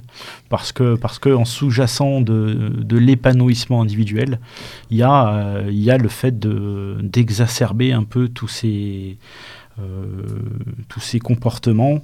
euh, d'intensifier d'intensifier l'émancipation et, et pour ça ça va aller ça va ils vont aller assez loin hein, puisqu'ils utiliseront euh, des stupéfiants euh, de oui manière- guerre aux guerre aux moralisateurs et abat tous les interdits euh, Ouais, en, afin même temps, que nous en même temps, il puissions, faut, euh, il faut, il faut se méfier des, des, des, des clichés qui ont été véhiculés par la suite euh, pour des raisons diverses. Euh, à Fiume, tout le monde n'était pas opiumane. Euh, je, crois- qu'il faut, il faut, il faut faire attention à ce. Oui, euh, il, est, il est incontestable que, que certains de, de, de, ces, de ces chevaliers qui entouraient euh, D'Annunzio utilisé pour certains certaines substances, mais il ne faut pas en faire une, une, une généralité. Euh, là, c'est mon petit côté. oui, euh, oui, oui. c'est mon petit, c'était mon petit couplet, pas la- c'était mon petit couplet prude et. non mais c'était pas la rêve partie non plus hein. non, non, mais on, on est, on est bien d'accord, mais que, que le, le plaisir et le désir étaient poussés à l'extrême comme critère de, de, de Oui. cho- de choix de dépassement. De, Voilà. Voilà. Comme, métaphysique expérimentale, C'est d'ailleurs, ça. hein, c'est-à-dire que elle peut, au fond, on peut faire euh, essayer d'atteindre la, la, la cinquième saison de l'âme, euh, euh, aussi bien par la frugalité euh, épicurienne, euh, voire pythagoricienne, enfin quelque chose de très frugal, de, de très ascétique, euh, que par euh, l'expérimentation euh, des, des sens, au fond. Euh, y a- au fond, la, com- pour- pourquoi y voir une contradiction, d'ailleurs, au fond? Oui, bien sûr. C'est-à-dire que Bien finalement, sûr, bien sûr. et puis on a l'impression aussi que, et c'est là où justement il voit en avance, euh, on a l'impression que c'est une, une, une- une- comment dire, une, une réaction euh, anticipée au puritanisme qui va nous tomber dessus et qui nous prend, qui nous prend en tenaille. C'est-à-dire qu'il y a le puritanisme des barbares et il y a le puritanisme américain. Des anglo-saxons. Euh, voilà, qui prend, qui prend tenaille et qui, et qui se, et qui se, l'un corrobore l'autre et l'un se justifie par l'autre. Des choses assez étonnantes, par exemple, il y a quand même des, des alors ça c'est dans l'époque actuelle. hein, euh, c'est une amie qui m'a raconté ça, c'est qu'en Suède il y avait des féministes qui militaient pour que certains espaces soient réservés à la charia. Donc, euh, ce qui est évidemment d'une stupidité extraordinaire, euh, mais qui se laisse comprendre par l'idée d'un- d'une sorte de combat commun puritain. Et, euh, Oui, oui, on peut utiliser la laïcité pour. euh, Il y a un combat, il y a un combat co- commun puritain. Et au, bout du compte, ça aboutit au même résultat, c'est qu'on sépare les hommes des femmes. C'est-à-dire que tout le jeu, euh, tout, toute la, tout, toute la, tout le jeu, toute la tension euh, ambiguë, créatrice, euh, lyrique que- qu'affectionnait tant D'Annunzio disparaît à ce compte-là. C'est ça. D'Annunzio euh, aimait beaucoup les femmes. Ah oui. Euh, Il y, a- il y a même une expression que j'ai trouvée où on disait de lui qu'il était un obsédé sensuel. Oui, Oui. oui, oui, oui, oui, incontestablement. Mais moi, c'est- c'est une des choses qui me le rend euh, extrêmement sympathique, D'Annunzio. C'est une des raisons pour lesquelles j'ai toujours admiré. Oui, c'est un homme à femme. C'est un, c'est- c'est- c'est un homme, euh, mais un homme à femme euh, euh, de, de, de, de- c'est la, c'est la beauté qu'il qu'il- qu'il aime et dont il a besoin. C'est un, c'est un homme à femme presque compulsif quand même, hein, il faut bien le dire. Il y, a, il y a derrière tout ça quand même l'âme de la franchise, euh, l'âme de la sincérité, euh, de la, la volonté de voilà de- d'agir et, et, et de pas de, Et, l'enthousiasme, et l'enthousiasme. Moi, c'est ce qui me, c'est cette espèce de, de, de quelquefois de, folie qui les anime, euh, et, euh, D'Annunzio et les autres euh, tout autour de lui. C'est cette espèce de de- d'envie de, dévorer euh, la vie et, tout ce qu'elle comporte à, grosses dents et à belles dents. Luc Olivier tout à l'heure a utilisé l'expression ne pas passer à côté. Une, une phrase de, de D'Annunzio toujours que nous importerait une âme qui ne serait point le principe du bonheur le plus grand, le plus intense et le plus profond. De- voilà, parce que ça Tout permet, fait. ça permet l'élévation et, et ça passe par euh, bah, forcément par la transgression d'un grand nombre de messages, euh, d'un grand nombre de messages euh, actuels et oui, bah, l'époque actuelle elle est essentiellement moralisatrice. C'est-à-dire qu'à peu près tous les intellectuels, euh, euh, par antiphrase, on pourrait dire, puisque l'intellect, euh, je ne sais pas s'il si, si, si, euh, fulgure beaucoup, mais enfin, sont des, sont des moralisateurs, au fond. hein. C'est, euh, c'est, et le moralisateur, c'est quelque chose qui contraire d'ailleurs aussi euh, euh, d'abord à, l'intuition et à l'instinct d'Annunzien, mais qui est aussi contraire à la tradition française. La tradition française, elle est moraliste, c'est-à-dire qu'elle décrit, euh, comme La Rochefoucauld ou Madame de Sablé, décrit les comportements, ou comme Nietzsche après dans Le Gai Savoir, décrit les comportements de l'être humain, mais sans vouloir les régenter, sans surtout vouloir les régenter de façon restrictive. Euh, Pour, pour montrer à quel point euh, cette expérience de Fiume va être une, une expérience de, de volonté de renouvellement, on a même des frères capucins euh, qui sont venus rejoindre euh, Fiume en demandant plus de démocratie dans l'Église, mais surtout avec beaucoup d'intelligence. Le mariage. Le droit de se marier. le droit de se marier parce que c'était une réalité humaine. euh, Oui, oui, oui. euh, Oui, et d'ailleurs, le, le, Forte. le mariage de- des, des- des prêtres a été interdit. euh, euh, il, existait euh, auparavant. Et euh, au Moyen Âge, Moyen Âge, euh, au. Moyen Âge, il y avait, je Oui, crois que euh, le mariage des prêtres existait, qu'il a été supprimé pour euh, réduire l'influence, parce qu'on créait une sorte de communisme sacerdotal, et pour en réduire l'influence et pour les séparer davantage de la, de, de la société. Enfin, c'est une question à creuser.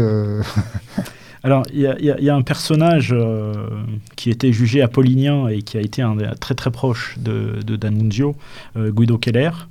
Euh, Guido Keller, je vous l'ai dit tout à l'heure, qui avait été recruté par, le VAT pour, comme chef des opérations spéciales, donc typiquement pour lutter, pour briser le blocus et pour mettre en place des actes de piraterie. Alors ça, ça a été dans la partie... euh, non conforme, euh, occupation non conforme ou comportement non conforme, euh, le fait de, de, bah, de se remettre à, à, mettre, à faire des coups de main. Est-ce qu'on peut parler un peu de, de ce Guido Keller euh, Oui, oui. de, de, ce qu'il était, de ce qu'il incarnait comme valeur de, de retour à, à, à- à un état. euh, Oui. Avant, avant de, de- d'évoquer euh, Guido Keller, qui, qui, euh, il, faudrait peut-être parler du, du bouquin de, de Claudia Salaris, La fête de la Révolution. à la fête de la Révolution, euh, Qu'on vous recommande évidemment à tous. oui, euh, qui a été traduit d'ailleurs par euh, Philippe Baillet Salut Philippe si tu nous écoutes. au Portugal. Donc voilà, donc c'est un c'est un chouette bouquin, même même si on peut ne pas partager euh, tous les toutes les conclusions euh, de Claudia Salaris. En même temps, c'est beaucoup de choses y sont dites et, euh, je crois assez assez justes. Alors le, le Guido Keller en question, euh, bah, c'est une vieille famille d'origine suisse. Étonnant, hein. C'est un, c'est un Milanais. C'est un pilote, lui aussi, hein, comme, euh, comme, euh, comme D'Annunzio. Euh, tout à l'heure, j'avais envie de le dire, et puis euh, je, me suis retenu. C'est, quelqu'un qui a, fondé. Il, adorait les blagues. Il adorait euh, euh, faire, le, faire le, couillon. Et il, il avait monté une société qui était la société du poil, Guido Keller, avec, avec quelques amis. Enfin, quelques amis qui étaient tous aussi pilotes comme, comme lui. Alors le, rite euh, auquel ils se soumettaient les uns les autres, c'était se couper les cheveux et, aller, répandre comme ça euh, du, haut, du ciel. Euh, bon, Keller, c'est quelqu'un qui est, marqué euh, euh, comme D'Annunzio et comme beaucoup des pilotes de, chasse de, l'époque, euh, des gens qui sont marqués par la par les, tournois de chevalerie, par les rites euh, médiévaux. Euh, c'est pour ça que je- j'employais tout à l'heure le mot euh, chevalier. Bah, Luc Olivier disait, parlait de, cette société yoga, yoga qu'il avait fondée. C'est quelqu'un qui, qui très souvent se promenait dans le, dans le simple appareil euh, d'une beauté qu'on vient d'arracher au sommeil, non à poil. Autrement dit, tiens, encore, ils sont partout. Euh, donc, il se baladait à poil. euh, C'était très fréquent. Voilà, qu'est-ce qu'on peut dire encore Euh, Oui, euh, il, est, il, aimait pas les uniformes, donc il se promenait quand il n'était pas à poil, il se promenait en pyjama. Euh, C'était c'était fréquent. Voilà. Alors, je, je crois que c'est- peut-être réducteur que de dire euh, que c'était euh, seulement pour, euh, pour choquer le bourgeois. Euh, Il y avait il y avait ça, oui, mais mais il y avait aussi un, un, un rapport euh, à la vie euh, euh, qui était euh, qui était ailleurs. Quoi. Il, il se plaçait, il se situait ailleurs. Je sais pas qu'est-ce qu'on peut dire d'autre encore sur. Oui, euh, il faut sur- voir qu'on sort du 19e siècle, au fond. Oui. Le 19e siècle est encore tout près. Le 19e siècle de Monsieur Homais, le 19e siècle qui a interdit euh, les textes de Flaubert, euh, de, de Baudelaire, euh, et de qui d'autre encore? Enfin, je, Oui. je sais plus. Par le même juge d'ailleurs, qui s'appelait le juge Pinard. C'est vrai.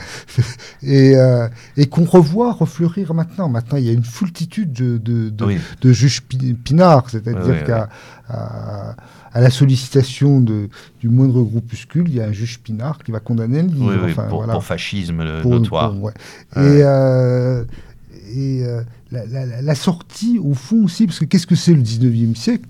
Outre évidemment des, flambées d'écrivains magnifiques qui, avaient, qui ont influencé D'Annunzio, d'ailleurs d'écrivains français comme Didier Ladan, etc., qui avait écrit Les Contes cruels et qui, le, plus grand, euh, euh, qui a fait le diagnostic le plus précis de ce qu'allait être la, mo- la modernité. Mais le 19e siècle, c'est le début de la société industrielle, euh, comment dire, contemporain du, euh, d'une forme de, de puritanisme et d'utilitarisme Bourgeois. et de, de, de- comme on dirait Heidegger, d'un raisonnement du monde par, euh, par la technique et par l'industrie, et l'industrie étant quand même un, un- un grand processus d'enlaidissement du monde. C'est-à-dire qu'il y a les fumées qui commencent à recroqueviller les, les, les feuillages, les façades qui se, qui se noircissent, les, les êtres humains qui vont au pas pour euh, produire euh, et euh, au service de, de, de, de, de- l'argent. Et, là, il fallait en sortir, quoi. Et donc l'occasion d'une reconquête nationale, c'est une reconquête nationale qui est, qui effectivement, comme tu disais, c'est pas simplement du nationalisme, c'est pas c'est pas l'esprit euh, nationaliste étroit au sens où euh, euh, le- le- le- les autres on n'aura plus de commerce avec les autres nations, les autres nations Non, non, même, sont des même pas, même pas au sens philippotiste. oui, c'est pas du tout ça. C'est Patriotard. non, non, c'est pas du tout ça. C'est-à-dire que c'est de faire ra- de, de- que le, le- le- le- la, la belle rivière scintillante de la tradition, euh, Ouais. avec ses épiphanies, euh, euh, nous revienne. Et c'est l'occasion justement de sortir de, de, de, ce, de ce- de ce monde morose. euh. Je, crois que tu as utilisé dans, un de tes textes que tu as publié sur Nadunjo le terme, je, pense que c'est toi, hein, l'excellence du cœur, parce que j'ai pas sourcé, mais je crois que c'est un de tes textes où tu parlais de l'excellence du cœur, euh, de, l'amour qui était sous-jacent dans, dans, dans, cette franchise d'âme, dans la volonté de, euh, de faire. Et, et je crois que, oui, effectivement, on revient à des sentiments beaucoup plus nobles, non marchands. Euh, typiquement, et, ils utilisaient une expression, les pirates de Fiume, predato perdonare. Ouais. La, la- la prédation. Prendre, prendre pour donner. Voilà. pour donner. Prendre C'est Robin des Bois, hein. C'est ça, en quelque sorte, cette occupation. exactement. Oui, oui, c'est oui. pour pr- prendre pour donner. Ah et, euh, D'ailleurs, sur la tombe de Danusio, j'ai ce que j'ai donné. Voilà. Euh, hai co- co- cosa donato. Euh, je sais que et effectivement c'est voilà c'est le c'est au fond une, une, une- logique de la dépense Ouais. et pas une logique de la thésaurisation. Voilà.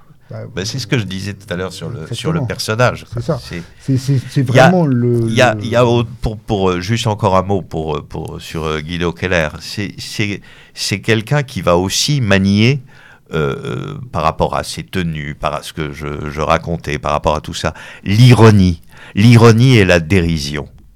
Euh, c'est quelqu'un qui s'amuse aussi, qui, qui aime et veut s'amuser jusqu'au bout. Mais on peut s'amuser en étant très grave. hein, je, crois- qu'on on y reviendra dans la conclusion de l'émission parce que Guido Keller, il va faire un coup d'éclat digne de, de, de- de ce que D'Annunzio pouvait faire. Mais je me le réserve pour la fin, si vous voulez bien. Euh, Marinetti alors, le, le futurisme de Marinetti euh, dans, dans- dans le contexte de, de la République euh, fiumaine, euh, ils avaient pour devise voilà, marcher pour ne pas pourrir. Didier, toi, tu m'as dit à Fiume, ils n'avaient pas besoin de futurisme. Pourquoi? Bah, euh, il y a, y a une, une anecdote. euh, au bout de, de je sais plus quelque temps, euh, il y a eu une. Alors, j'ai j'ai pas les détails hein, de la chose. Je vais, je vais donner ça à grands traits. Il y a une représentation théâtrale euh, à Fiume euh, où on présente une, une pièce futuriste. Et alors les, les pièces futuristes, c'était quand même quelque chose. hein. On, on en a des traces. Moi, je vous les déconseille fortement parce que au bout de deux secondes, ça me tombe des mains. Euh, et donc, il y a une pièce futuriste. La population et les Arditi sont là. euh, et, et au bout de, de très peu de temps, tout le monde commence à siffler, à sortir. à- Euh, D'Annunzio est là aussi, et, euh, il, ne sait pas très bien comment sauver la mise euh, à, Marinetti. Et Bon, alors la seule chose qu'il trouve, c'est des chants patriotiques qui se mettent à fuser et qui vont rassembler toute cette, toute cette population plutôt que l'écoute de ce, de ce, de ce machin futuriste. Euh, bon, moi, j'ai un, à titre personnel, j'ai un rapport euh, bizarroïde euh, au futurisme. Autant le, le, futurisme russe me paraît, surtout poétique, me paraît intéressant, autant celui de Marinetti, hormis la peinture, hormis la peinture qui reste souvent très intéressante, son théâtre euh, ou sa poésie. Et puis ce culte de, la machine m'enquiquine. Ça me fait caguer. Ça, ça- voilà. Donc, donc cette opposition entre D'Annunzio, euh, qui, qui, qui fait une espèce de synthèse incroyable de, de l'antiquité, d'une pensée euh, euh, grecque et, d'une euh, modernité qu'il veut concevoir, me paraît beaucoup plus intéressante que, que, que ce futurisme marinettien qui, qui, m'ennuie. Cela étant, il a eu une attitude très courageuse jusqu'au bout, Marinetti, donc chapeau bas à ce niveau-là.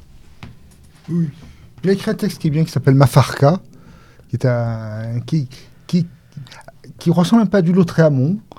Euh, c'est une sorte un peu, un texte un peu Lautréamonesque, Ouais. euh, plein de, plein d'outrance, etc. Mais évidemment, quand, en tant que poète, Mayakovsky, bon. Voilà, mais- c'est un très très grand poète. En, en tout cas, ils avaient en, co- en commun euh, cette, euh, cette témérité, cette audace. Il y avait, il y avait comme, pardon, je, je te coupe, il y avait quand même cette opposition entre deux personnalités, dans tous les cas de figure, importantes et imposantes. Voilà. Donc, et un peu il y a eu- rival. euh, Et un peu rival par voie de conséquence. Marinetti avait quand même commencé à, à essayer de, de, de, de- de ramener D'Annunzio à quelque chose de désuet. Nous ne sommes plus autant de, de Voilà. D'Annunzio, Voilà. des églogues euh, de, de, Venise et de Virgile. Nous sommes C'est autant ça. des machines et de la. voilà. Mais, Dan- mais très habilement, il a, il a, Il a laissé faire et il a laissé dire. faire et il l'a intégré dans son, dans son mouvement. Il dit oui, mais moi aussi je suis pour la vitesse, ça n'empêche pas. Donc, il- il- je disais, ils avaient en commun euh, cette volonté d'oser euh, toujours plus, Oui. euh, avec, avec témérité, et, et, mm, dans le but ben, de, de cette euh, conquête euh, de souveraineté intérieure, un- on l'a dit, mais aussi de souveraineté extérieure, un autre symbole qui sera utilisé par, euh, par Fiume, ce sera la, la tête de fer. euh, Testa di la Ferro. Testa di Ferro, qui aujourd'hui est une librairie euh, romaine, Bien Euh, pensante. bien pensante, proche des camarades de Casaparne, mais pour montrer aussi euh, la tête de fer, euh, pour dire bon, on ne cédera pas à, à- à vos dictats internationaux. euh, euh, voilà. Donc euh, cette, cette morale d'annunzienne qui incite aux ruptures, aux arrachements, aux audaces. Euh, qui, qui nous sauveront de, de- l'oubli. Euh, la charte du Carnaro, donc on l'a évoqué un petit peu tout à l'heure. Euh, cette décentralisation du pouvoir, c'est écrit par Alceste de, de, de Ambris, qui est un syndicaliste révolutionnaire. Euh, on peut en parler un petit peu.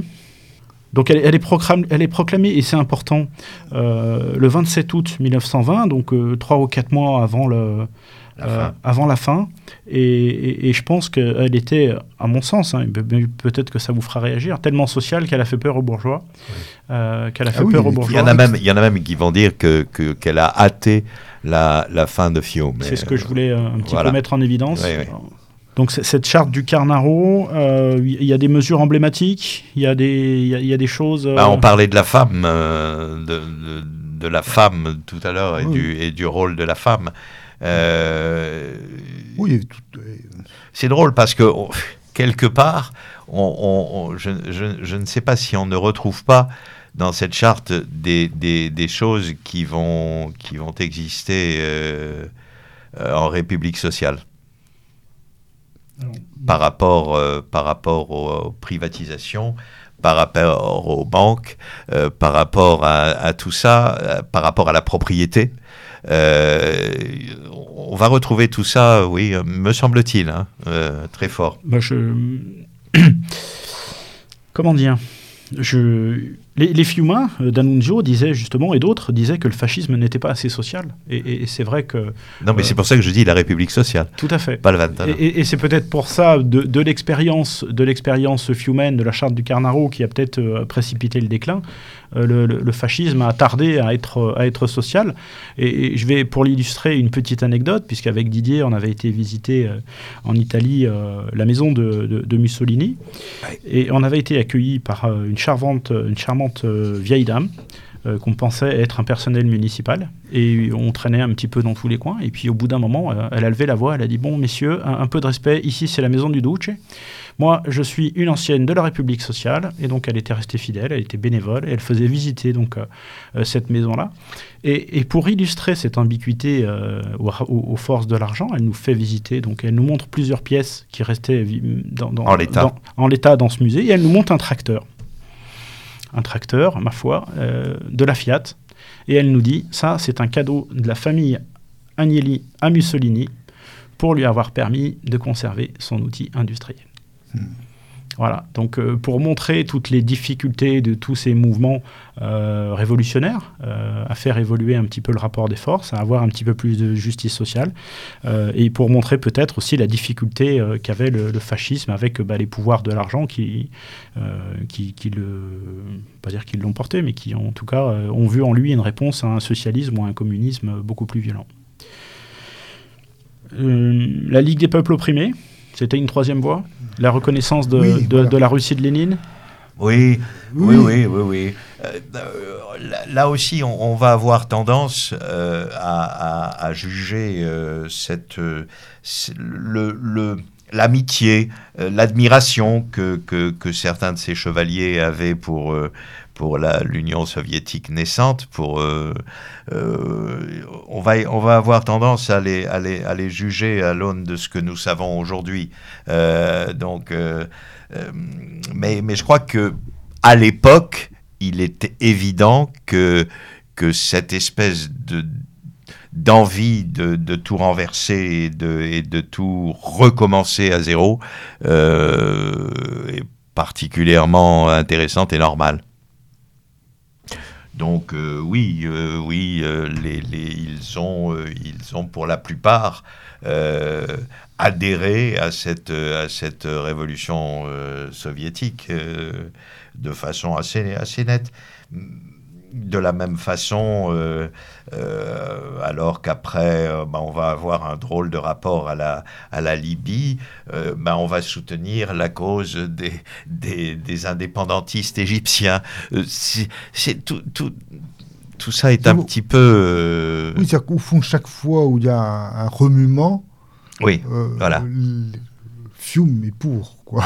Je veux dire, par... euh, ça pète quelque part, euh, et ben, et ben Fiume est avec vous. Tous- tous ces hommes qui sont, on l'a évoqué très rapidement tout à l'heure, mais euh, tous ces hommes qui, qui suivent D'Annunzio, euh, alors a priori il n'y avait pas de, de courant dominant. Euh, Non. euh, les révolutionnaires étaient une minorité, mais, mais pour autant ça leur a permis d'être euh, euh, globalement assez libéraux. euh, et, je pense qu'il faut expliquer ça parce qu'aujourd'hui, euh, il y a pas mal de nos camarades. Est-ce que je, je serais tenté de dire, est-ce qu'on avait affaire à des, anarchistes au fond, au, plus profond d'eux-mêmes, ou est-ce qu'ils estimaient que par des comportements individuels, on pouvait s'épanouir, mais tout autant à un moment ou à un autre rester, rester utile collectivement quand on sait rester unis? J'aimerais qu'on parle un peu de cette diversité, cette liberté, ce- euh, tous ces gens délurés. Euh, j'ai- J'aimerais qu'on en parle un petit peu. De, de- Ouais, mais je- je- je- pardon, j'ai envie de dire que tous ces gens étaient des gens de culture. Et, pour moi, c'est le, c'est le, c'est le, le- le point de départ de tout leur rapport aux autres. Euh, la seule chose qu'ils remettent en question, ça je le crois très fort, c'est le monde bourgeois. Ce qu'évoquait tout à l'heure euh, Luc Olivier, dans, dans, dans ce culte de, de l'argent, cette, euh, cette pruderie, ce, ce côté, euh, voilà, ça, ça, c'est ce qui les, ce qui les unifie. Mais après, hormis cette, cette lutte-là, ce, ce sont des gens qui aiment la, euh, la beauté, et la beauté, elle peut être partout.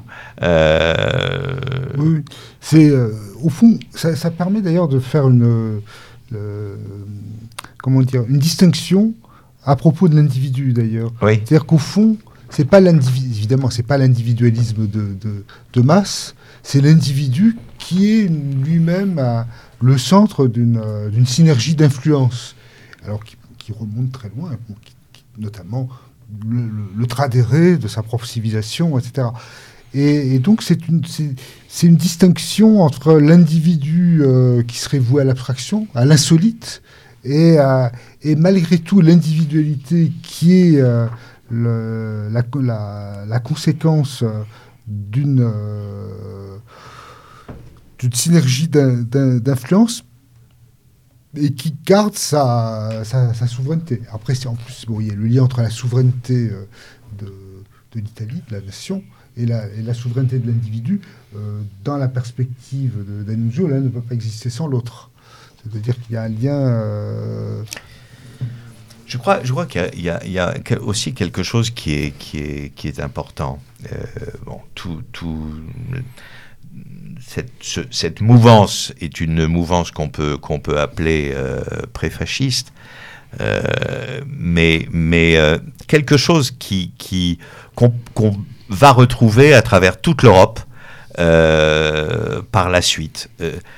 Je, prends l'exemple d'un Drieux-La Rochelle en France. Drieux-La Rochelle va être lié aux surréalistes, va être intime d'Aragon et euh, la- l'affreux communiste, mais grand poète, euh, va être lié à Aragon, euh, va être alors qu'il est déjà fasciste dans, dans, dans l'âme. Il n'a pas encore signé au PPF, mais il l'est profondément. Donc, ce que je veux dire, c'est que de la part de- d'un certain type d'homme, on, peut tout à fait imaginer que, que ce- ces hommes-là vont, vont reconnaître les qualités euh, euh, culturelles et artistiques d'un ennemi euh, idéologique. Je, crois qu'ils ont cette faculté-là aussi. Ça, ça c'est ce qui les caractérise. L'inverse n'est jamais vrai. L'inverse n'est jamais vrai. Mais eux l'ont. Euh, bon, cela étant, euh, beaucoup de ces, personnages, par la suite, après l'expérience Fiume, enfin beaucoup, certains d'entre eux vont, être, euh, devenir marxistes ou, communistes, voire li- libertariens. Mais, je, je crois qu'à la base, c'est c'est ce qui, c'est ce qui les, c'est ce qui les unit tous. C'est ça. oui, au fond, euh, redonner des, des latitudes et des longitudes. euh, Voilà. Voilà, avec, Oui, en tant qu'héritier de, en, tant- en tant qu'héritier de d'Homère et d'Ulysse, c'est important. Quand on navigue, navigare, il est nécessaire de naviguer, Oui. mais il n'est pas nécessaire de vivre. Et au fond, quelqu'un qui navigue, il a besoin d'avoir des latitudes et des longitudes euh, suffisamment vastes pour pouvoir, euh, Mm. pour pouvoir euh, naviguer. Il y a quelque chose de, d'un ordre presque pragmatique d'ailleurs. hein. Au fond, bah, semblablement le sens des, des intersignes qu'il y a chez Gabriel Denouzo. Il y a quelque chose, il y a une sorte de, de mystique immanente, mais au fond, il est, très, il est très sensible aux intersignes. Oui. Euh, il y a quelque chose de, on pourrait dire, de superstitieux par moment, enfin, un attachement à des, à des synchronicités. Et, euh, mais c'est quelque chose de pragmatique, parce qu'au fond, quand on navigue, on est absolument obligé d'y croire. C'est-à-dire que la, la, la couleur de la mer, le vent, on est obligé de prévoir, donc on est sensible à l'extrême à, à des signes et euh, qui sont, euh, qui sont euh, ouais, qui ont une question de survie et d'orientation. Enfin, de... Et au fond, de façon de gouverner sa vie de façon comme ça odysséenne. D'ailleurs, l'expression l'âme odysséenne, c'est. D'Annunzio qui l'utilise quelque part. Euh, j'ai dit j'ai l'âme odysséenne.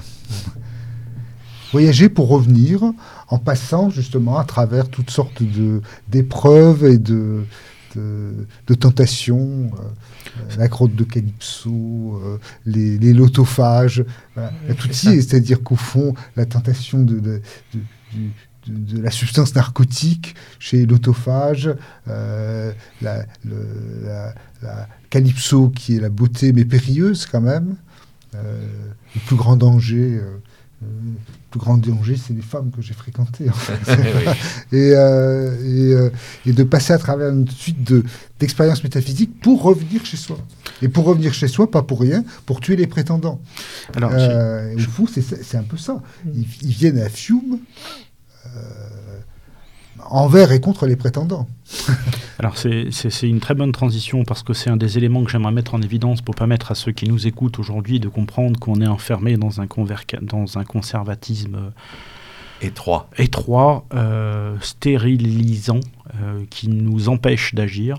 Et, je crois que tu, viens de résumer, Luc Olivier, euh, c'était des navigateurs euh, archaïques, archaïques hein, je crois qu'on peut, le, peut le dire comme ça. Et et je crois qu'aujourd'hui, il faut vraiment que nos camarades prennent conscience qu'il faut, il faut se renouveler ou mourir. Et là, on est en train de mourir. C'est pour ça que moi, cette émission, elle me tenait à cœur. Alors, on n'a pas complètement terminé, mais on arrive, on arrive sur la fin.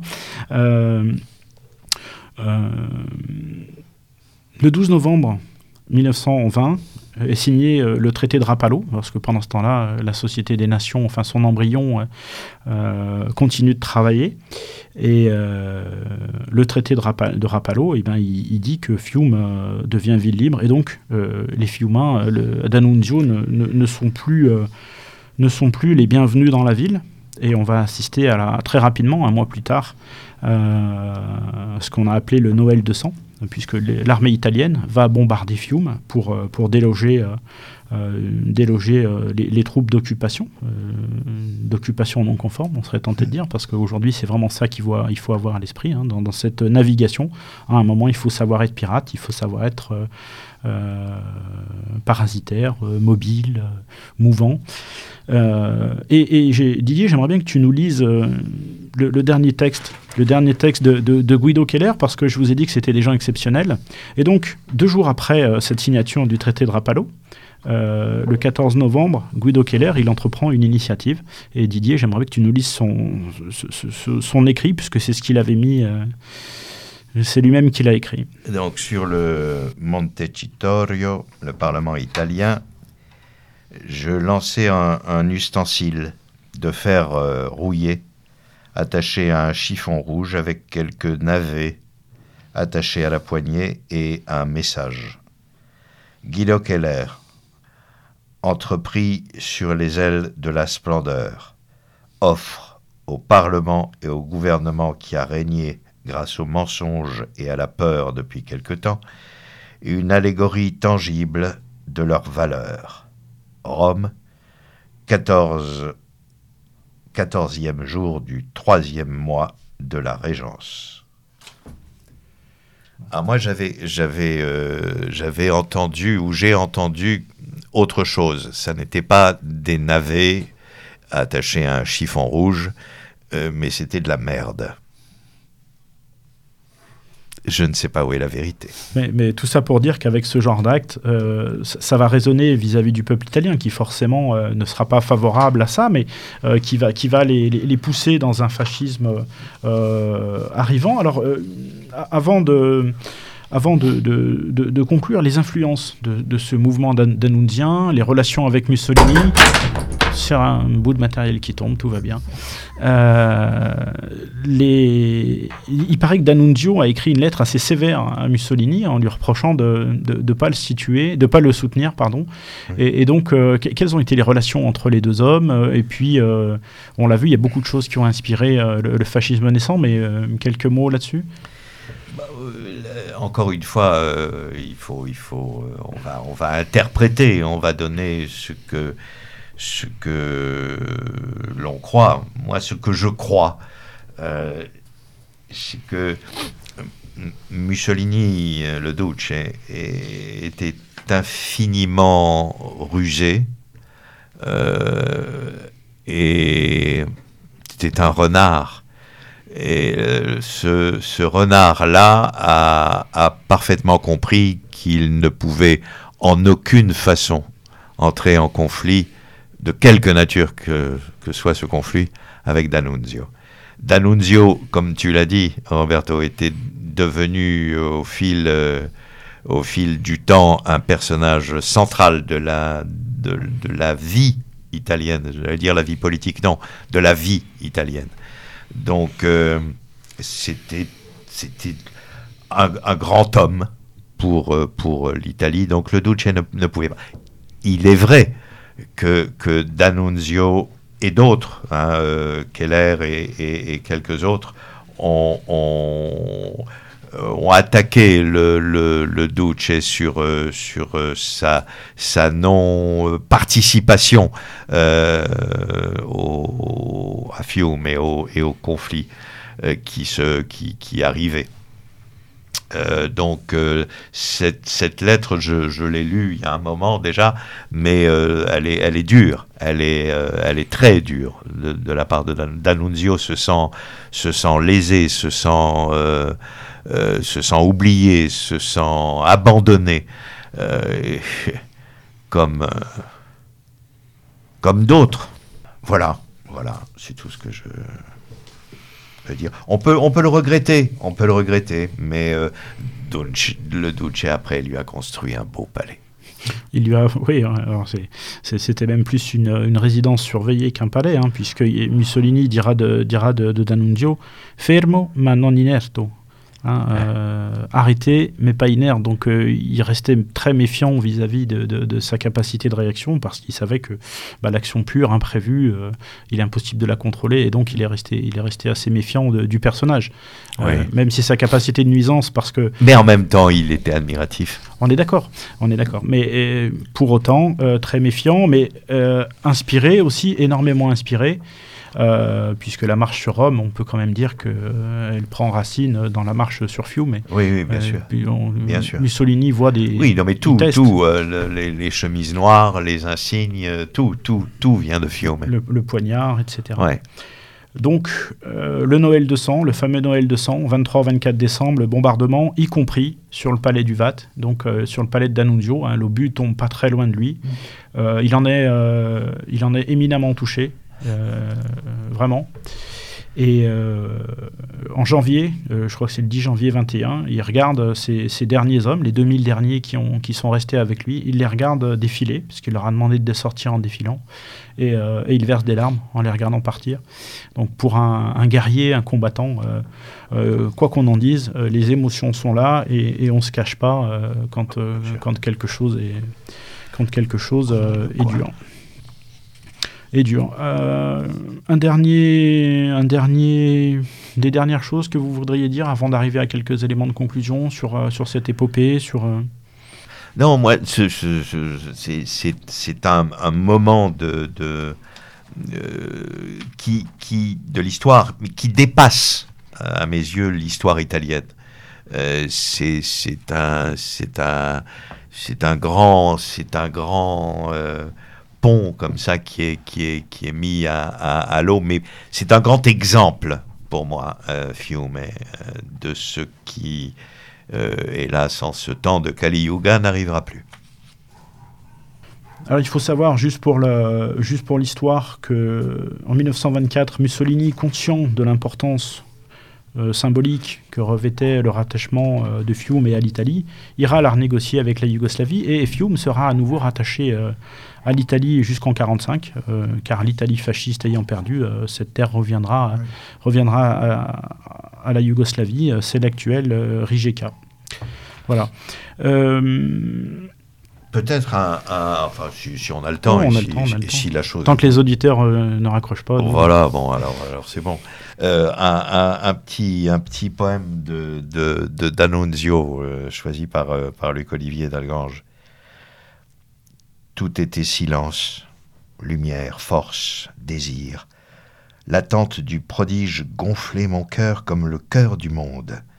Impatiente était ma chair mortelle de resplendir, comme si d'un sang fulgurant l'astre en sillonnait la masse.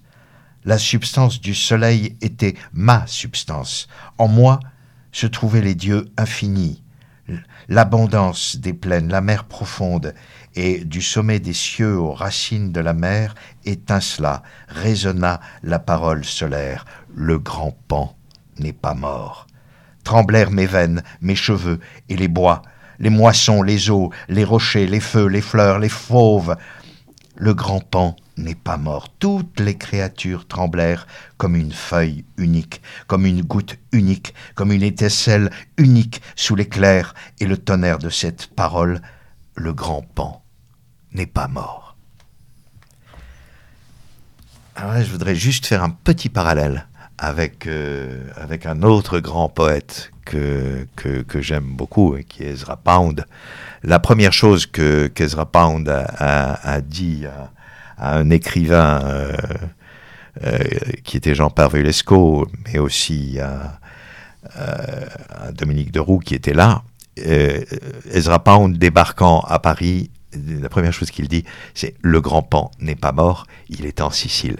Euh, J'aimerais reprendre une phrase du lieutenant Sturm. Arnaud, euh, je sais que, que c'est une phrase euh, que tu as empruntée à, Gianluca Iannone et, qui permet de, de résumer peut-être aujourd'hui un des chemins, un des chemins à créer pour, pour générer des nouvelles dynamiques, sortir de, de ce conservatisme sclérosant.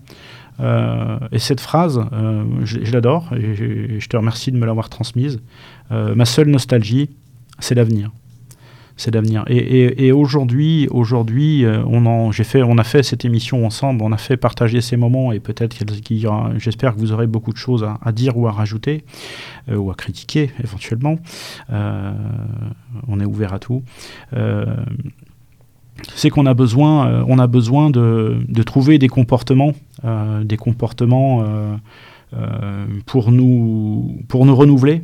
Hein, Renouvelle-toi ou meurs. C'était, c'était euh, vraiment, euh, je crois, une des devises les plus importantes euh, qu'il qui faut retenir. Renouvelle-toi ou meurs.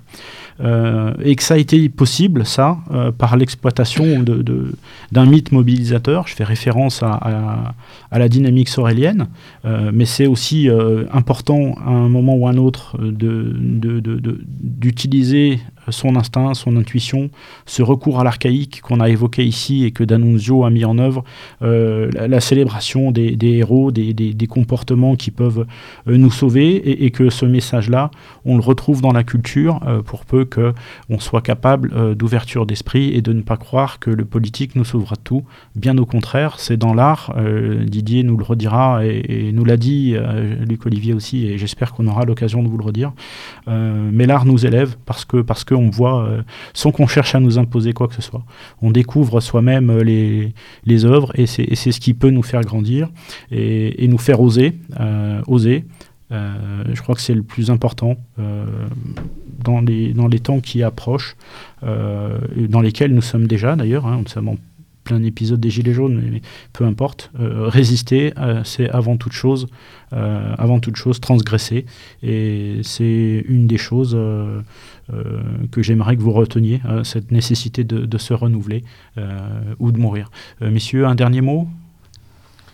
Oui, sur le, fait que le, le politique n'ouvre pas à tout, mais c'est qu'au fond, la, la, la, grande philosophie euh, politique, elle a été euh, fondée par justement par l'Odyssée de Homère. C'est-à-dire qu'au fond, toute la philosophie politique grecque sort de l'Odyssée d'Homère. C'est la païdéia, c'est la, la, la, la reté, c'est-à-dire la vertu de la, la vertu chevaleresque.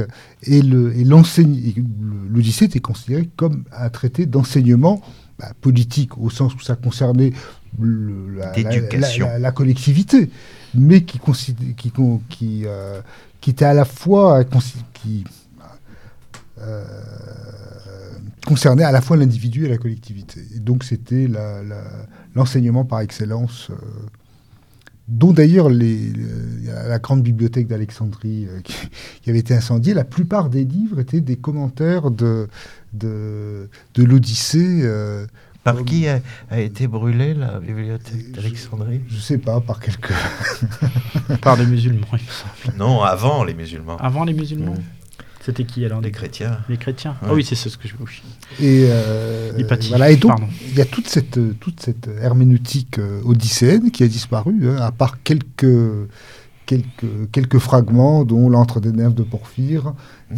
Mais c'était le texte qui était pas simplement un poème, un poème qui serait détaché, qui serait, qui, qui serait non, détaché non, du politique. Il avait des vertus qui éducatives. Serait, qui serait détaché de, du destin personnel ou collectif mais le, le, le le, le poème par excellence qui, euh, qui, euh, qui ordonne la vie, qui donne la, la provenance et la destination.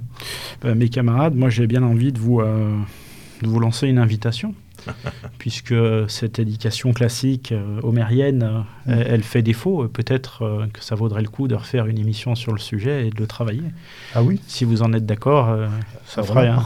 Sans problème. ça fera une prochaine émission de l'écho Nécanu qui, qui, qui pourrait être très, très riche, je le pense. Voilà. Pour terminer l'actualité de Fiume, euh, bah, simplement euh, aujourd'hui, il y a- des gens qui ont fait référence, euh, qui ont fait référence à Fiume, euh, et c'est mon camarade euh, Polo. S'il avait été là, je pense qu'il aurait développé ça. On aurait pu prolonger l'émission un petit peu, mais tant pis. Euh, avec euh, les, zones auto- autonomes temporaires d'Akimbe qui font référence un petit peu à cette capacité à être mobile, à être innovant, à être mouvant, à être là où l'ennemi ne nous attend pas. Euh, c'est un petit peu ce- cette modernité.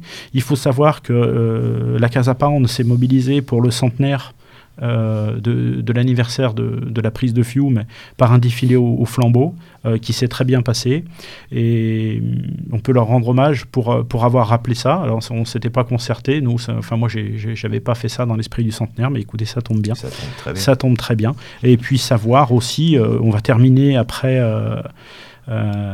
cette émission par un dernier, euh, un dernier euh, morceau de musique, euh, puisque Skoll, un artiste italien euh, que je vous invite à découvrir, a, a sorti un album complet sur Fiume et, et D'Annunzio. Donc on va terminer euh, par ça. Euh, mes camarades, eh ben, écoutez, moi j'ai envie de vous dire une seule chose. euh, à noi non, oui. Fiume morte in questa notte, mille teschi che marciano. Fiume morte in questa notte, teschi ricordano i vecchi cori degli eroi.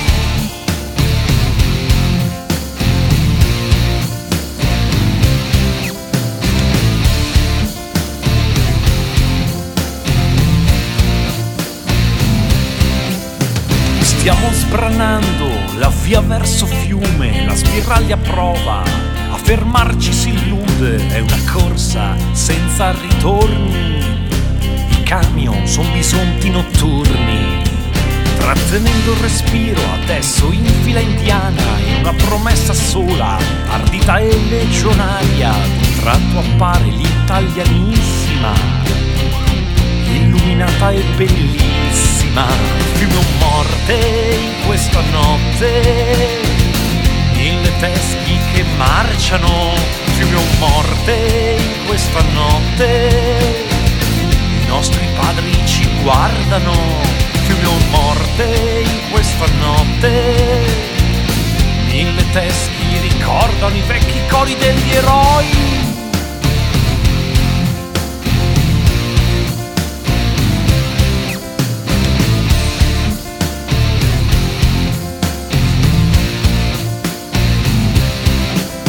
Siamo fantasmi di chi unì l'Italia, la gioia immutata, il desiderio, la rabbia, quello che adesso qui sei, è l'eterno di te che lascerai. Fiume o morte in questa notte, mille teschi che marciano, fiume o morte in questa notte, i nostri figli ci guardano, fiume o morte in questa notte. Mille teschi ricordano i vecchi cori degli eroi.